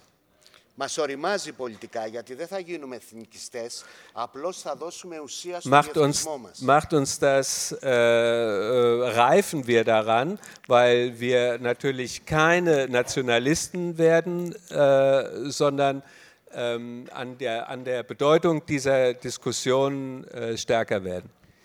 Τρίτο όφελος είναι ότι μας ωφέλησε πολύ Der dritte Nutzen ist, στη συζήτηση για την Ευρωπαϊκή Ένωση και την Ευρωζώνη. dass äh, uns die Auseinandersetzungen sehr geholfen haben bei der, ähm, bei der Diskussion um die EU und die Eurozone.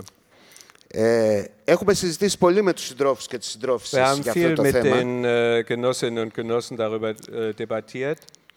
Μας βοήθησε να σκεφτούμε πώς μπορούμε ενώ θέλουμε να συντονιστούμε με όλα τα κινήματα της Ευρώπης, ανεξάρτητα από τις half διαφορές, uns dabei, ähm, wir wollen äh, koord uns koordinieren mit allen den Bewegungen innerhalb von Europa. ο στόχος της διάλυσης της Ευρωπαϊκής Ένωσης και της Ευρωζώνης Der, das Ziel der ähm, äh, Auflösung äh, der Eurozone und der Europäischen Gemeinschaft γίνεται der πια EU. πεδίο αγώνα, συνάντησης in, ist κινημάτων. mittlerweile ein Feld der Bewegung, der Begegnung mit äh, den Bewegungen in anderen Ländern geworden. Εμείς λοιπόν ε, σήμερα στην Ελλάδα Heute in Griechenland ε, πολύ σχηματικά κινούμαστε σε δύο πεδία. äh, bewegen wir uns ähm, äh, im Wesentlichen auf zwei Feldern. Πέρα από το προσφυγικό που σαν δίκτυο ασχολούμαστε πάρα πολύ Natürlich äh, και είμαστε στο bewegt κέντρο κατά κάποιο τρόπο αυτού του αγώνα. äh, ist im Zentrum unserer Kämpfe jetzt auch äh, die Frage der Geflüchteten. Προσπαθούμε να ανοίξουμε, όχι μόνοι μας, μορφές ενότητας, συνάντησης, συντονισμού versuchen wir ähm, äh, Art, Art und Weisen, äh, äh, zu entwickeln, wo wir uns mit anderen äh, koordinieren, wo wir sie treffen, wo wir die Bewegung erweitern. των αντιστάσεων που δημιουργούνται ή που υπάρχουν Äh, äh, äh, da, wo Widerstand äh, ist oder wo sich Widerstand entwickelt, γιατί σήμερα είναι πάρα πολύ δύσκολο και όχι μόνο στην Ελλάδα weil es heute sehr schwierig μια ist, αντίσταση από μόνη της να πετύχει. äh, nicht nur in Griechenland, dass ein Widerstand äh, alleine irgendwo ähm, Ergebnisse erzielen kann. Άρα μέσα στο κίνημα να σηκώσουμε και την πολιτική προγραμματική συζήτηση. Das heißt, auch äh, bei uns muss innerhalb der Bewegung die programmatische äh, Diskussion verstärkt werden.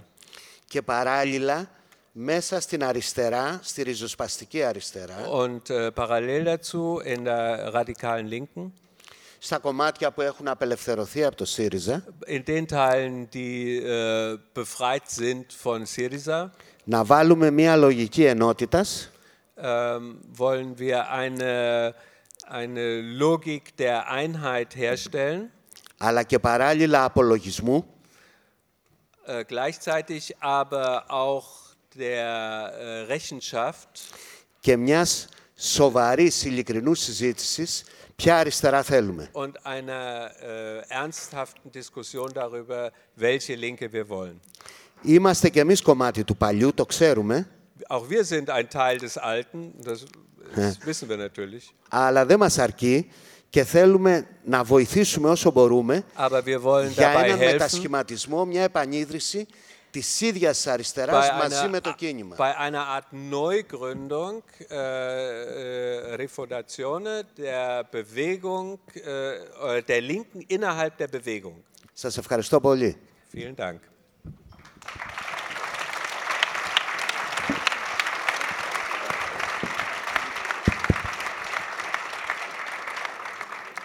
Vielen, vielen Dank. Ähm, last but not least kommen wir jetzt zu Beppe Katscher. Beppe Katscher ist auch ein alter Freund, Genosse der IL. Ich glaube, so ein Fellow Traveler von uns und auch im internationalen Co-Kreis von Blockupy.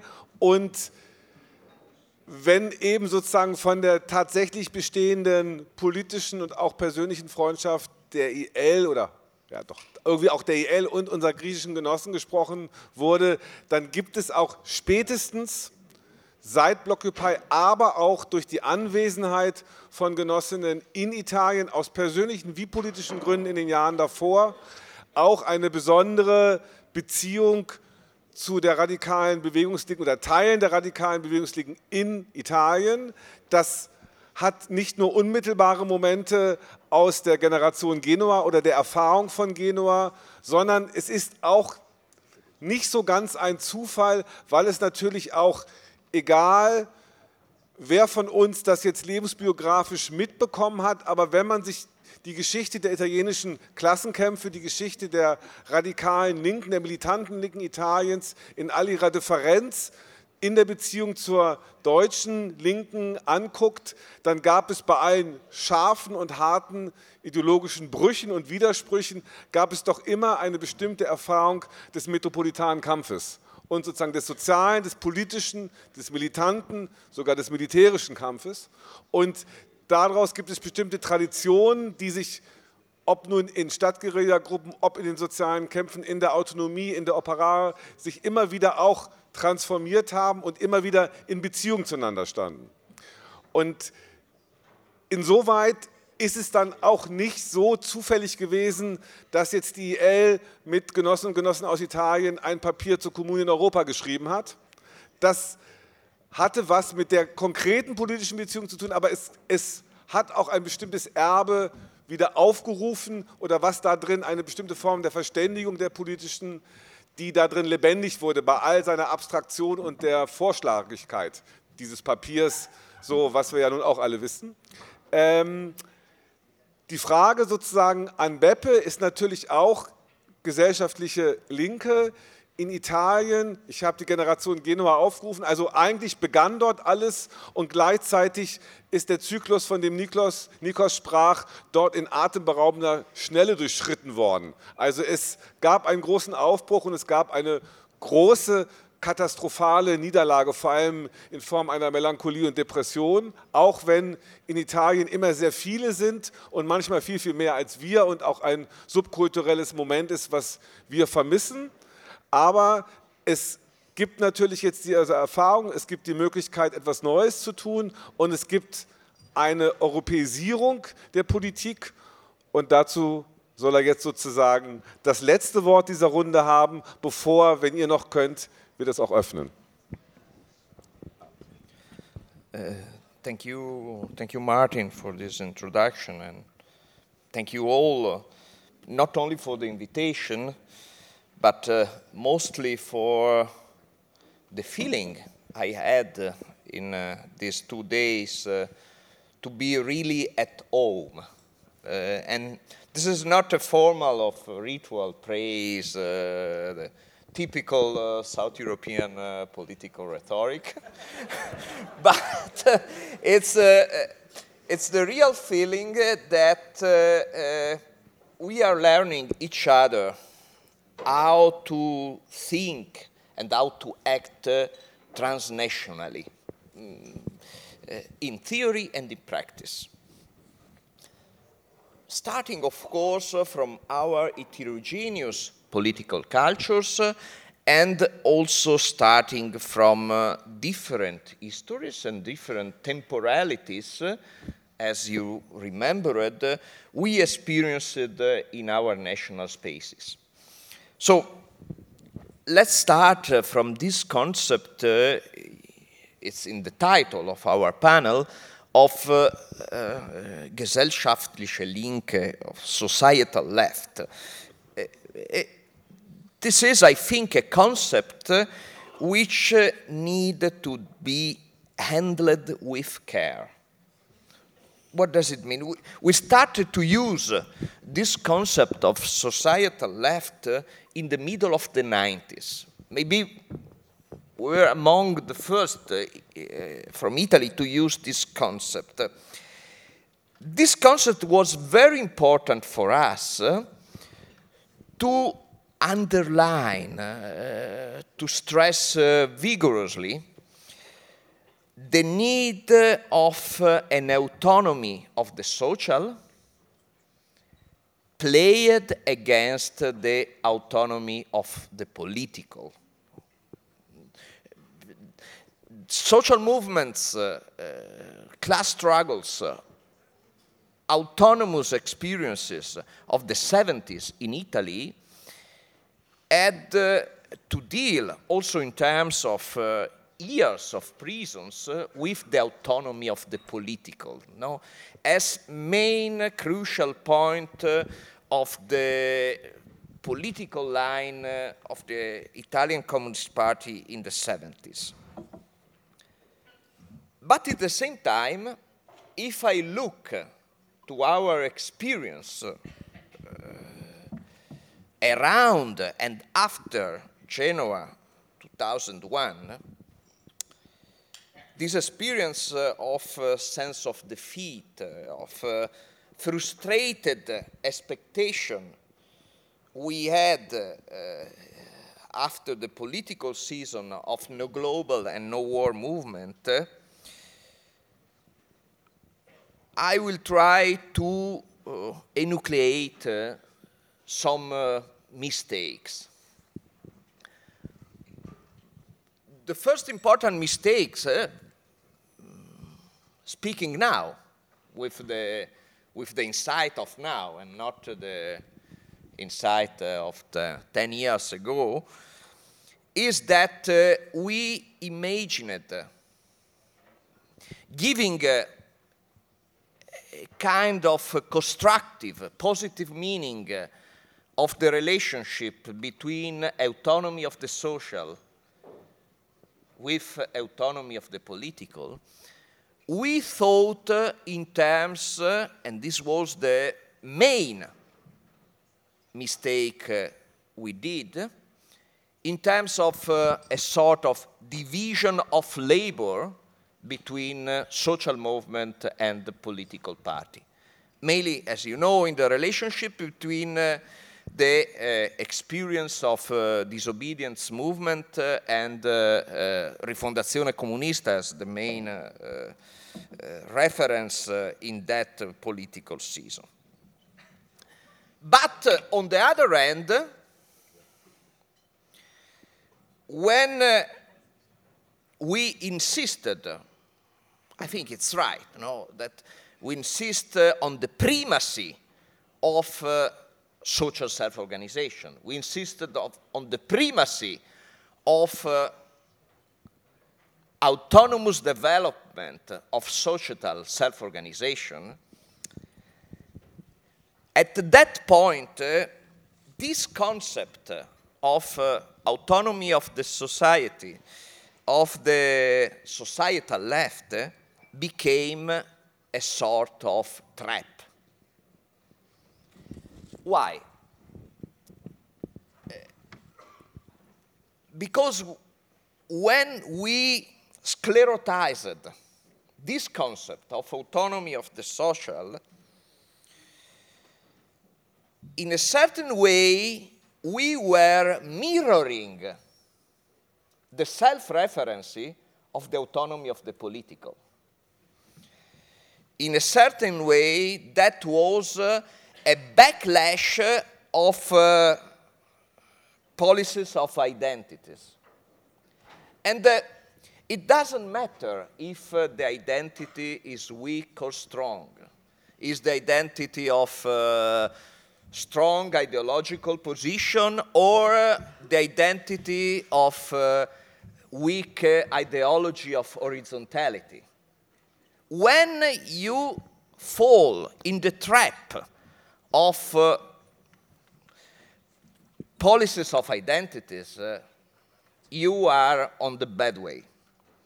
But how to, how to deal with this uh, uh, handle with care concept as societal left? But I think that uh, the, our main task has to be to reconnect this idea of uh, gesellschaftliche Linke with uh, the renewed concept of uh, what does we mean with uh, radical change process we need.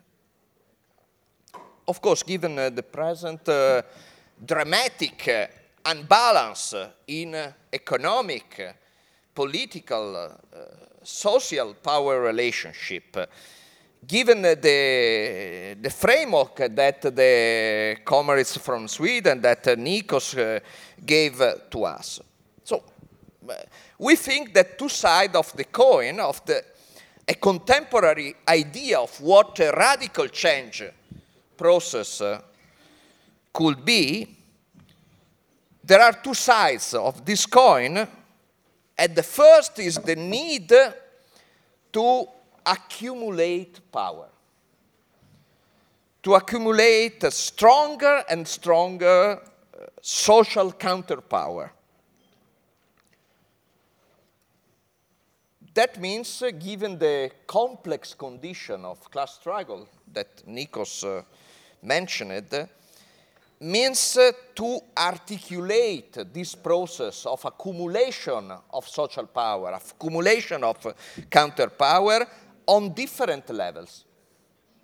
I think that uh, an experience like uh, the uh, Thuringian government uh, is helping in accumulating societal counterpower in Germany. An experience as Blockupy is uh, important in accumulating societal counterpower in Germany. The second side is that we need to identify, we need to find which could be the single points of rupture, the single point, uh, the single moments uh, in which uh, to play the counterpower we have accumulated in terms of constituent ruptures. What, and also, this uh, second side has to be played on very different level.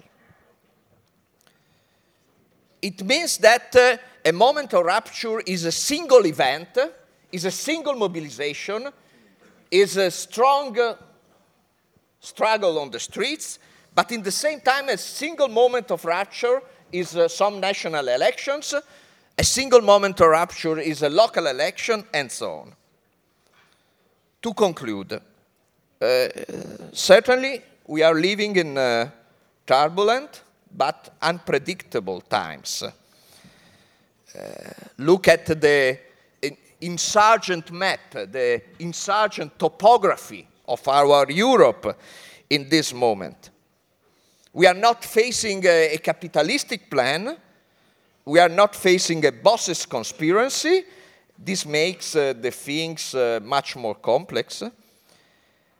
But we are feeling uh, from Paris uh, to Idomeni, from Reykjavik uh, to the Brenner, in, in all these different moments uh, we are facing too in the recent times, something that is changing.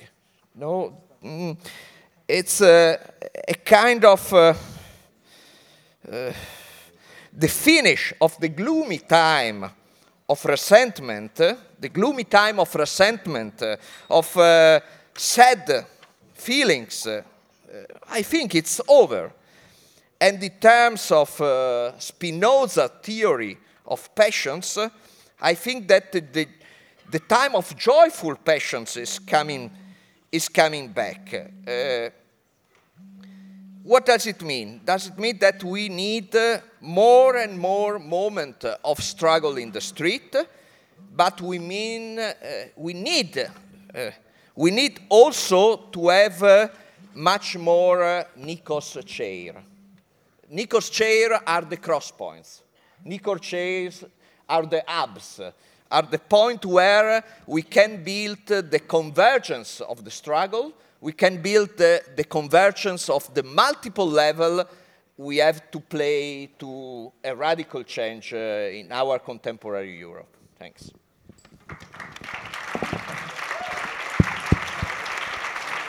Oh.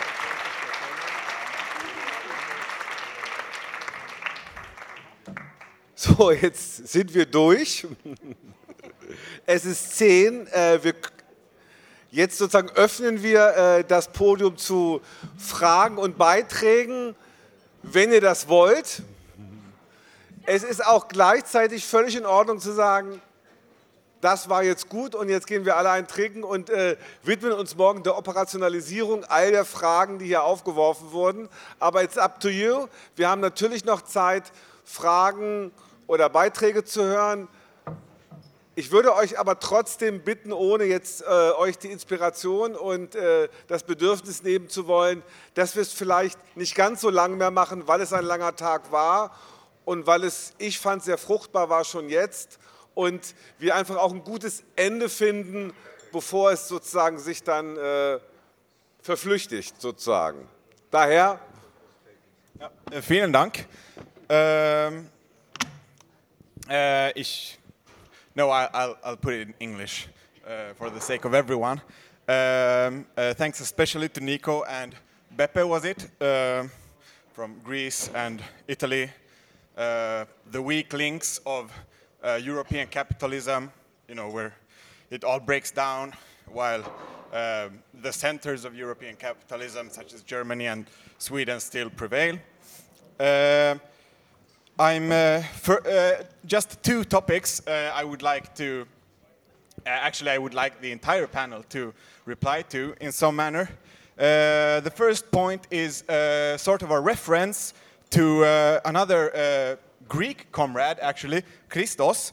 Um, it's the topic of to take power, especially, especially when it comes to the Syriza uh, experience, but of course I would like the entire panel to share their um, uh, ideas, experiences. Uh, but also, uh, there has been a lot of talk, um, of course, we have the Gesellschaftliche Linke, uh, the social left, societal left, and we also had some mentions of the autonomy of the political, but what of the economy? Where does that fit in to the um, picture? Uh, those are my two points. Thank you. Gibt es noch, ich nehme das jetzt auf, das ist ja doch eine sehr komplexe Frage an alle gewesen, nicht unbedeutend. Ähm, gibt es noch weitere Wortmeldungen? Sonst. Ja, ja. Ich hab's. Ja, hier. Ich, Ah, okay. Ah, ja, bitte. Ähm, es ist tatsächlich keine Frage, sondern äh, ein kurzer Beitrag oder eine Ergänzung, weil ich das irgendwie gerade ganz schön fand, dass die Diskussion gesellschaftliche Linke, radikale Linke von so einer irgendwie sehr interessanten, aber auch klassischen Strategiediskussion so über den Tag jetzt so ein bisschen überführt wurde in so einen erfahrungsgesättigten Rückblick auch in die Vergangenheit. Und das ist auch im Übrigen schön und ein Fortschritt der Linken der letzten Jahre, dass man so zusammensitzen kann und Leute anfangen damit, dass sie über ihre Fehler reden. Ähm, ich wollte sozusagen ähm, aus der Perspektive, dass wir ähm, ja mit mehreren Leuten äh, Bewegungen und Kämpfe in Griechenland auch äh, erlebt haben, real, einfach nochmal zwei Sachen ganz anders formulieren, irgendwie über die wir heute reden, äh, die tatsächlich unser oder mein zumindest subjektiver Eindruck von dem äh, ist, was wir in Griechenland erlebt haben. Und das meiste davon hat sich im und ru- rund um das Steki abgespielt. Also ich rede auch über die, die jetzt sozusagen in Vertretung dafür uns sitzen. Ich würde zwei Sachen sagen, die Diskussion von uns betreffen und wo mein Gefühl immer war, unsere griechischen Genossinnen haben die gleichen Fragen, aber sie geben vollkommen andere Antworten auf diese Fragen. Nämlich, woran entscheidet sich und wie äh, stellt man sozusagen die Erfolgsbedingungen von linker Politik her und wie schafft man, dass linke Politik eine Re Relevanz hat in, in der Aktualität der Gesellschaft. Und das sind zwei ganz andere Punkte, als wir sie beantworten würden. Ich würde sagen, das erste ist die Nähe zur tatsächlich vorliegenden realen sozialen Erfahrung.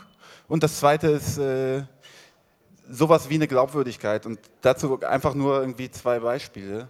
Also was wirklich beeindruckend ist, und ich weiß gar nicht, ob äh, unsere griechischen Genossinnen sich dem selbst so bewusst sind, weil es ist ja auch immer so, wenn man eine Praxis hat, die irgendwie selbstverständlich ist, dass man manchmal gar nicht diese Selbstverständlichkeit sozusagen sieht, dass es immer äh, eine unglaubliche Nähe zu dem gab, was sich außerhalb der Linken abgespielt hat und was sozusagen die gesellschaftliche Erfahrung war. Und das war nie eine Frage von, ist man jetzt im Basiskampf und ganz nah dran oder ist man in der Partei und der revolutionären Bewegung und ganz fern davon, sondern das hat sich in ganz anderen Punkten artikuliert. Wir haben zum Beispiel am Abend von dem Referendum, ich glaube mit Nikos sogar gesprochen, und der allererste Satz, der uns gesagt wurde über die Frage, was bedeutet dieses Referendum, war, die Leute sind fertig mit diesem Leben und sie sind fertig mit dieser politischen Kaste, von der sie seit Jahren regiert werden. Und dieser Satz, äh, das war keine Frage sozusagen, die, die Nähe, die darin aufgeschieden ist, war keine Frage von Basiskampf oder von politischer Kampagne, sondern es war eine Nähe, die real bestanden hat in all diesen Auseinandersetzungen und die auch, würde ich sagen, das wesentliche Erfolgsmoment bei all den Niederlagen, die dann gekommen sind, äh, dieser großartigen griechischen Erhebung waren.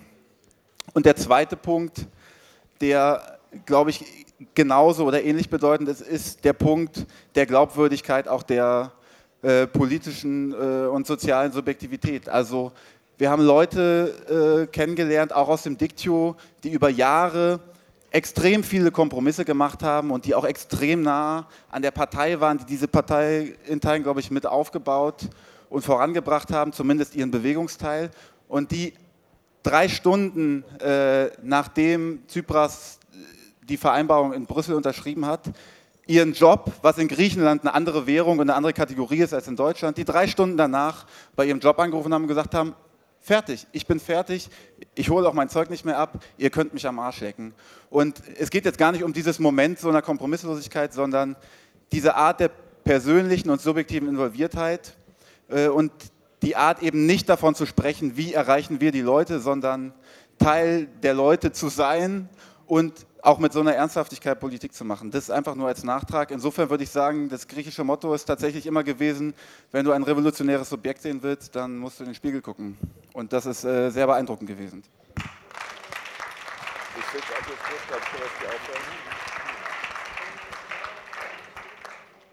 Wenn es jetzt keine Frage weitere gibt, dann gab es eben noch eine. Ich, es ist ein gutes Schlusswort, wenn der Genosse aus Schweden damit einverstanden ist, wenn er noch eine Antwort von allen haben möchte. Du möchtest eine Antwort? Okay, gut, dann machen wir eine Antwort und es das heißt,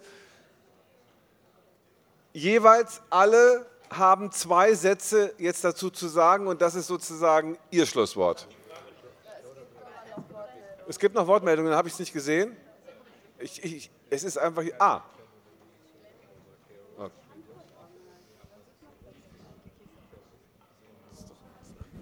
Okay. Hallo? Ja. Moin. Ähm, an erster Stelle wollte ich mich einfach mal melden, ähm, weil ich eine Frau bin und mir dachte, ey, es labern heute so viele Typen und ja. ähm, deswegen melde ich mich jetzt einfach mal. Ähm, es ist hier nicht zu verstehen. Okay, ja. also ich bin eine Frau und ich melde mich und ich finde es irgendwie komisch, dass heute nur Typen Monologe, also Monologe gehalten haben. Oder Frauensternchen, FLTI-Personen und wie auch immer. Ähm, ich meine ganz ehrlich, es sitzen sechs Typen dort und drei Frauen. Das ist einfach traurig. Ähm, zweitens bin ich tatsächlich nicht von der IL, ähm, sondern von der Yecheke, also von der kurdischen Bewegung. Und ähm, äh, ich habe, also nur mal so das, äh, also das anzumerken, ich habe gehört, dass sich heute des Öfteren darüber beschwert worden ist, dass die kurdische Bewegung nicht da ist. Äh, hallo, ich bin hier. Ähm, dann ein weiterer Punkt, dass ich auf dem Podium, ja, wie auch immer, ähm, keine, also zu den Freunden aus Schweden, so, ich finde es mega respektvoll, dass ihr hier seid und voll die coole Care-Arbeit leistet. Ähm, aber ich finde es mega schade, dass tatsächlich die Refugees, die irgendwo ähm, betroffen sind, eben nicht da sind und zu Wort kommen. Die waren da? Ja gut, dann sorry, dann habe ich das nicht mitbekommen, aber ähm, gut. Ja, ich denke, das reicht auch jetzt. Äh, danke. Jinjian Azadi.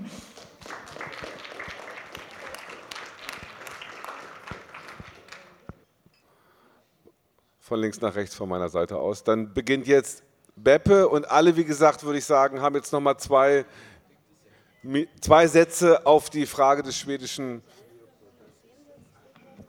er hat sie an alle gestellt. Er wollte von allen eine Antwort. Das hat er gesagt, ich habe gefragt.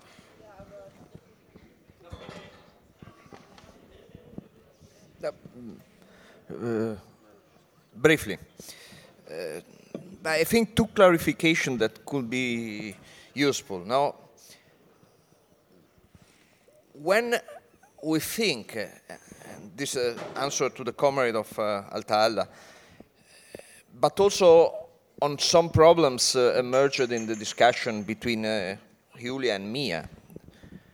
When we think uh, about uh, this combination of uh, accumulation of power and events uh, of constituent rupture, I think we have not to think in terms of two-time logic, and not two different times. as to be a permanent open dialectic the events of rupture open spaces for the accumulation of power, and the, the counterpower had to express itself in the event of ruptures. And on the second, second point is uh, when we think in terms of local, national, uh, European, global, I think that uh, we have to make a step forward not thinking in terms of uh, uh, dimension, not thinking in terms of scale, but uh, to think more and more in terms of uh, thinking and acting uh, multi-level, assuming uh, in our subjective perspective of activists, uh, the multi-level as a strategic, strat- strategic horizon to, to act. Ε, θα πω μόνο δύο λόγια για το θέμα κυβέρνησης και εξουσία που έθεσε ο σύντροφος πριν. Äh, die, zu der Frage von äh, Regierung und Macht. Ε, το πρώτο είναι ότι είναι πολύ διαφορετικό η κυβέρνηση, ακόμα και μια κυβέρνηση αριστεράς, από την εξουσία. Es sind zwei völlig verschiedene Sachen. Äh, das, eine Regierung, selbst wenn es eine link- linke Regierung ist, und auf der anderen Seite die tatsächliche Macht.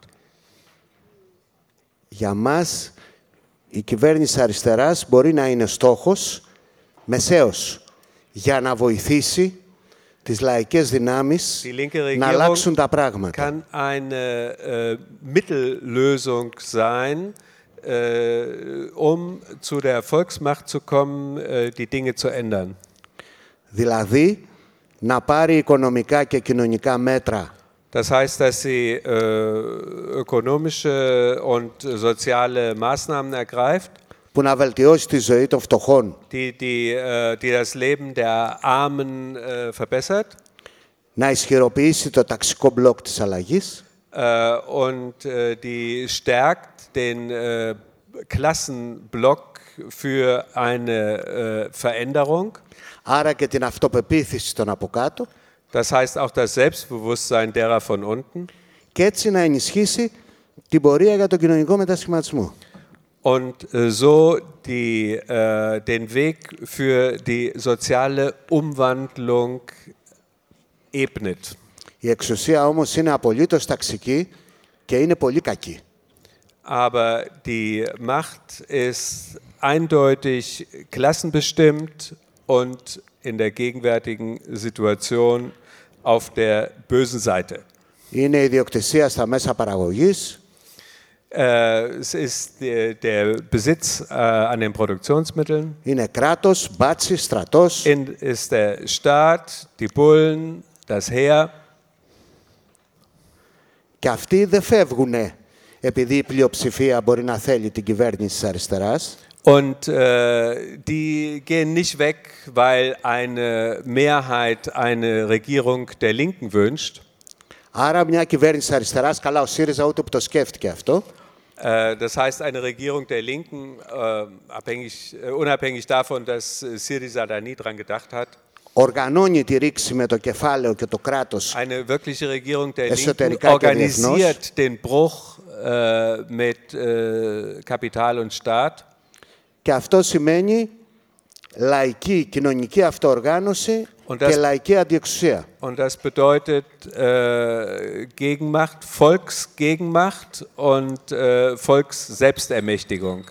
Αλλαγή του κράτους μέσα από το ίδιο το κράτος δεν γίνεται. Eine Änderung des Staates innerhalb des bestehenden Staates geht nicht. Τώρα θα μπορούσαμε να λέμε πολλά, αλλά τελείωσα.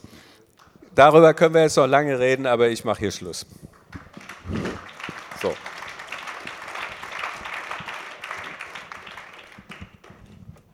Ja, ich bin auch nicht so ganz sicher, ob wir alle die Frage gleich verstanden haben. Ich bin auch ein bisschen enttäuscht, weil du gestern gesagt hast, es gibt viel zu viele Fragen und zu wenig Antworten und dann auch ich mich gar nicht so genau an deine Antwort auf deine Frage erinnern kann.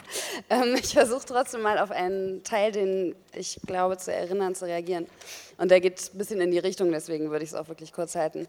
Also ich glaube, ähm, es ist vollkommen klar, dass äh, die Machtfrage im Sinne äh, dessen, wie man auch äh, irgendwie die Produktionsmittel und unsere Lebensweise und so weiter sich wieder aneignet, natürlich total aufgerufen ist. Nur ich würde auch sagen, in der Mobilisierung der Träume der Leute und dessen, dass sie überhaupt wieder hoffen und wieder einen Schritt sozusagen rausgehen, das meinte ich auch vorhin mit dieser Metapher des Heraustretens, zeigen sich auch die Grenzen. Wir haben heute den ganzen Tag über unsere Barrikade geredet. Ich würde sagen, es ist Ihre Barrikade, die unsere Lebendigkeit begrenzt. Und darin wird sich hoffentlich finden, wenn wir äh, diesen Aufbruch gemeinsam begehen nach diesem Wochenende, wer uns alles und was uns alles in der Quere steht und äh, dann vielleicht äh, angeeignet oder übertölpelt werden muss oder wie auch immer.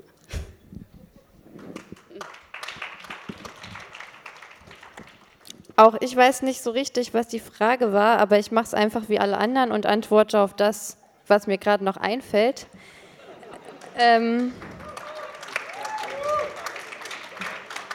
und zwar ähm, ein Punkt, den ich von Beppe gerne aufgreifen würde, ist sozusagen, und das hat was mit der Machtfrage zu tun, was wir sozusagen aus ähm, den Erfahrungen sowohl aus Griechenland als auch aus Italien lernen können, ist, dass die Art und Weise, und deswegen glaube ich, dass wir darüber auch sozusagen für die L nachdenken müssen, ähm, der Arbeitsteilung zwischen sozusagen bewegungslinker und politischer Linker, die in den Institutionen, Institutionen kämpft, so nicht funktionieren wird. Es kann nicht sein, dass wir sozusagen diejenigen sind, die den Druck auf der Straße aufbauen und dann die Parteien diejenigen sind, die ohne unsere Mitwirkung ihre Konzepte in den Parlamenten umsetzen. Das heißt sozusagen, wir müssen diese Frage der Arbeitsteilung als eine wichtige Frage der Machtfrage zu stellen anders denken.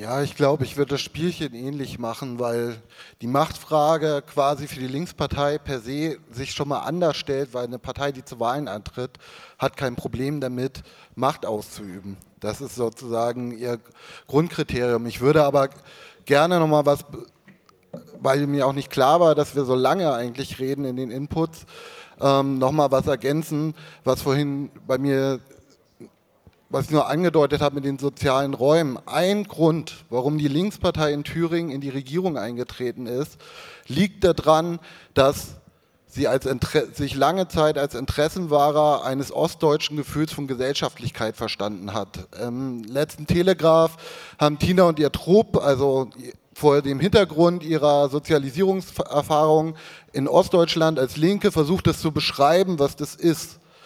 Und es stellt sich in der jetzigen Situation raus, wenn man real guckt, wo die AfD besonders in Ostdeutschland auf Zustimmung trifft, dass sie nicht nur die ostdeutsche Gesellschaftlichkeitswahrnehmung äh, artikulieren, sondern überhaupt, dass es noch sowas wie Gesellschaftlichkeit gibt. Es gibt real abgehängte Räume in Ostdeutschland und ich würde sagen in Thüringen weniger als in anderen Regionen. Dort kann man gar keine gesellschaftliche Linke formieren, weil das prekär geworden ist, was Gesellschaft ist. In Orte, in denen zweimal am Tag ein Pflegedienst reinfährt und das war der Außenkontakt. Und die Leute quasi zu Hause sitzen, also eine, eine Form von Abgehängtsein, die nicht nur individuell erfahren wird über prekäre Arbeit, soziale Situation, sondern die sich im sozialen Raum auch manifestiert. Da regiert man zum Teil auch, um Schlimmeres zu verhindern, nämlich diese Gesellschaftlichkeit zu wahren. Jetzt ist aber der Anspruch, der mit dieser Machtfrage vertreten wurde von der PDS Thüringen, das hat mit der Linkspartei nicht so viel zu tun, sondern ist schon 95 formuliert worden, das strategische Dreieck, zu sagen, Veränderung im Hier und Jetzt, Widerstand gegen das, was im Hier und Jetzt jetzt schlecht ist und Veränderung über das Hier und Jetzt hinaus. Und darum wird sozusagen gerungen. Und das ist zumindest, das ist vielleicht das symbolisch in dieser Flüchtlingsfrage, diese Veränderung über das hier und jetzt hinaus Widerstand gegen die äh, Politik gegenüber Geflüchteten in der Bundesrepublik im Allgemeinen und anzudeuten, welche Form von Gesellschaftlichkeit man anstrebt. Das war sozusagen das Zeichen, was mehr erfüllt hat als wir retten das letzte bisschen Gesellschaftlichkeit, was es noch gibt.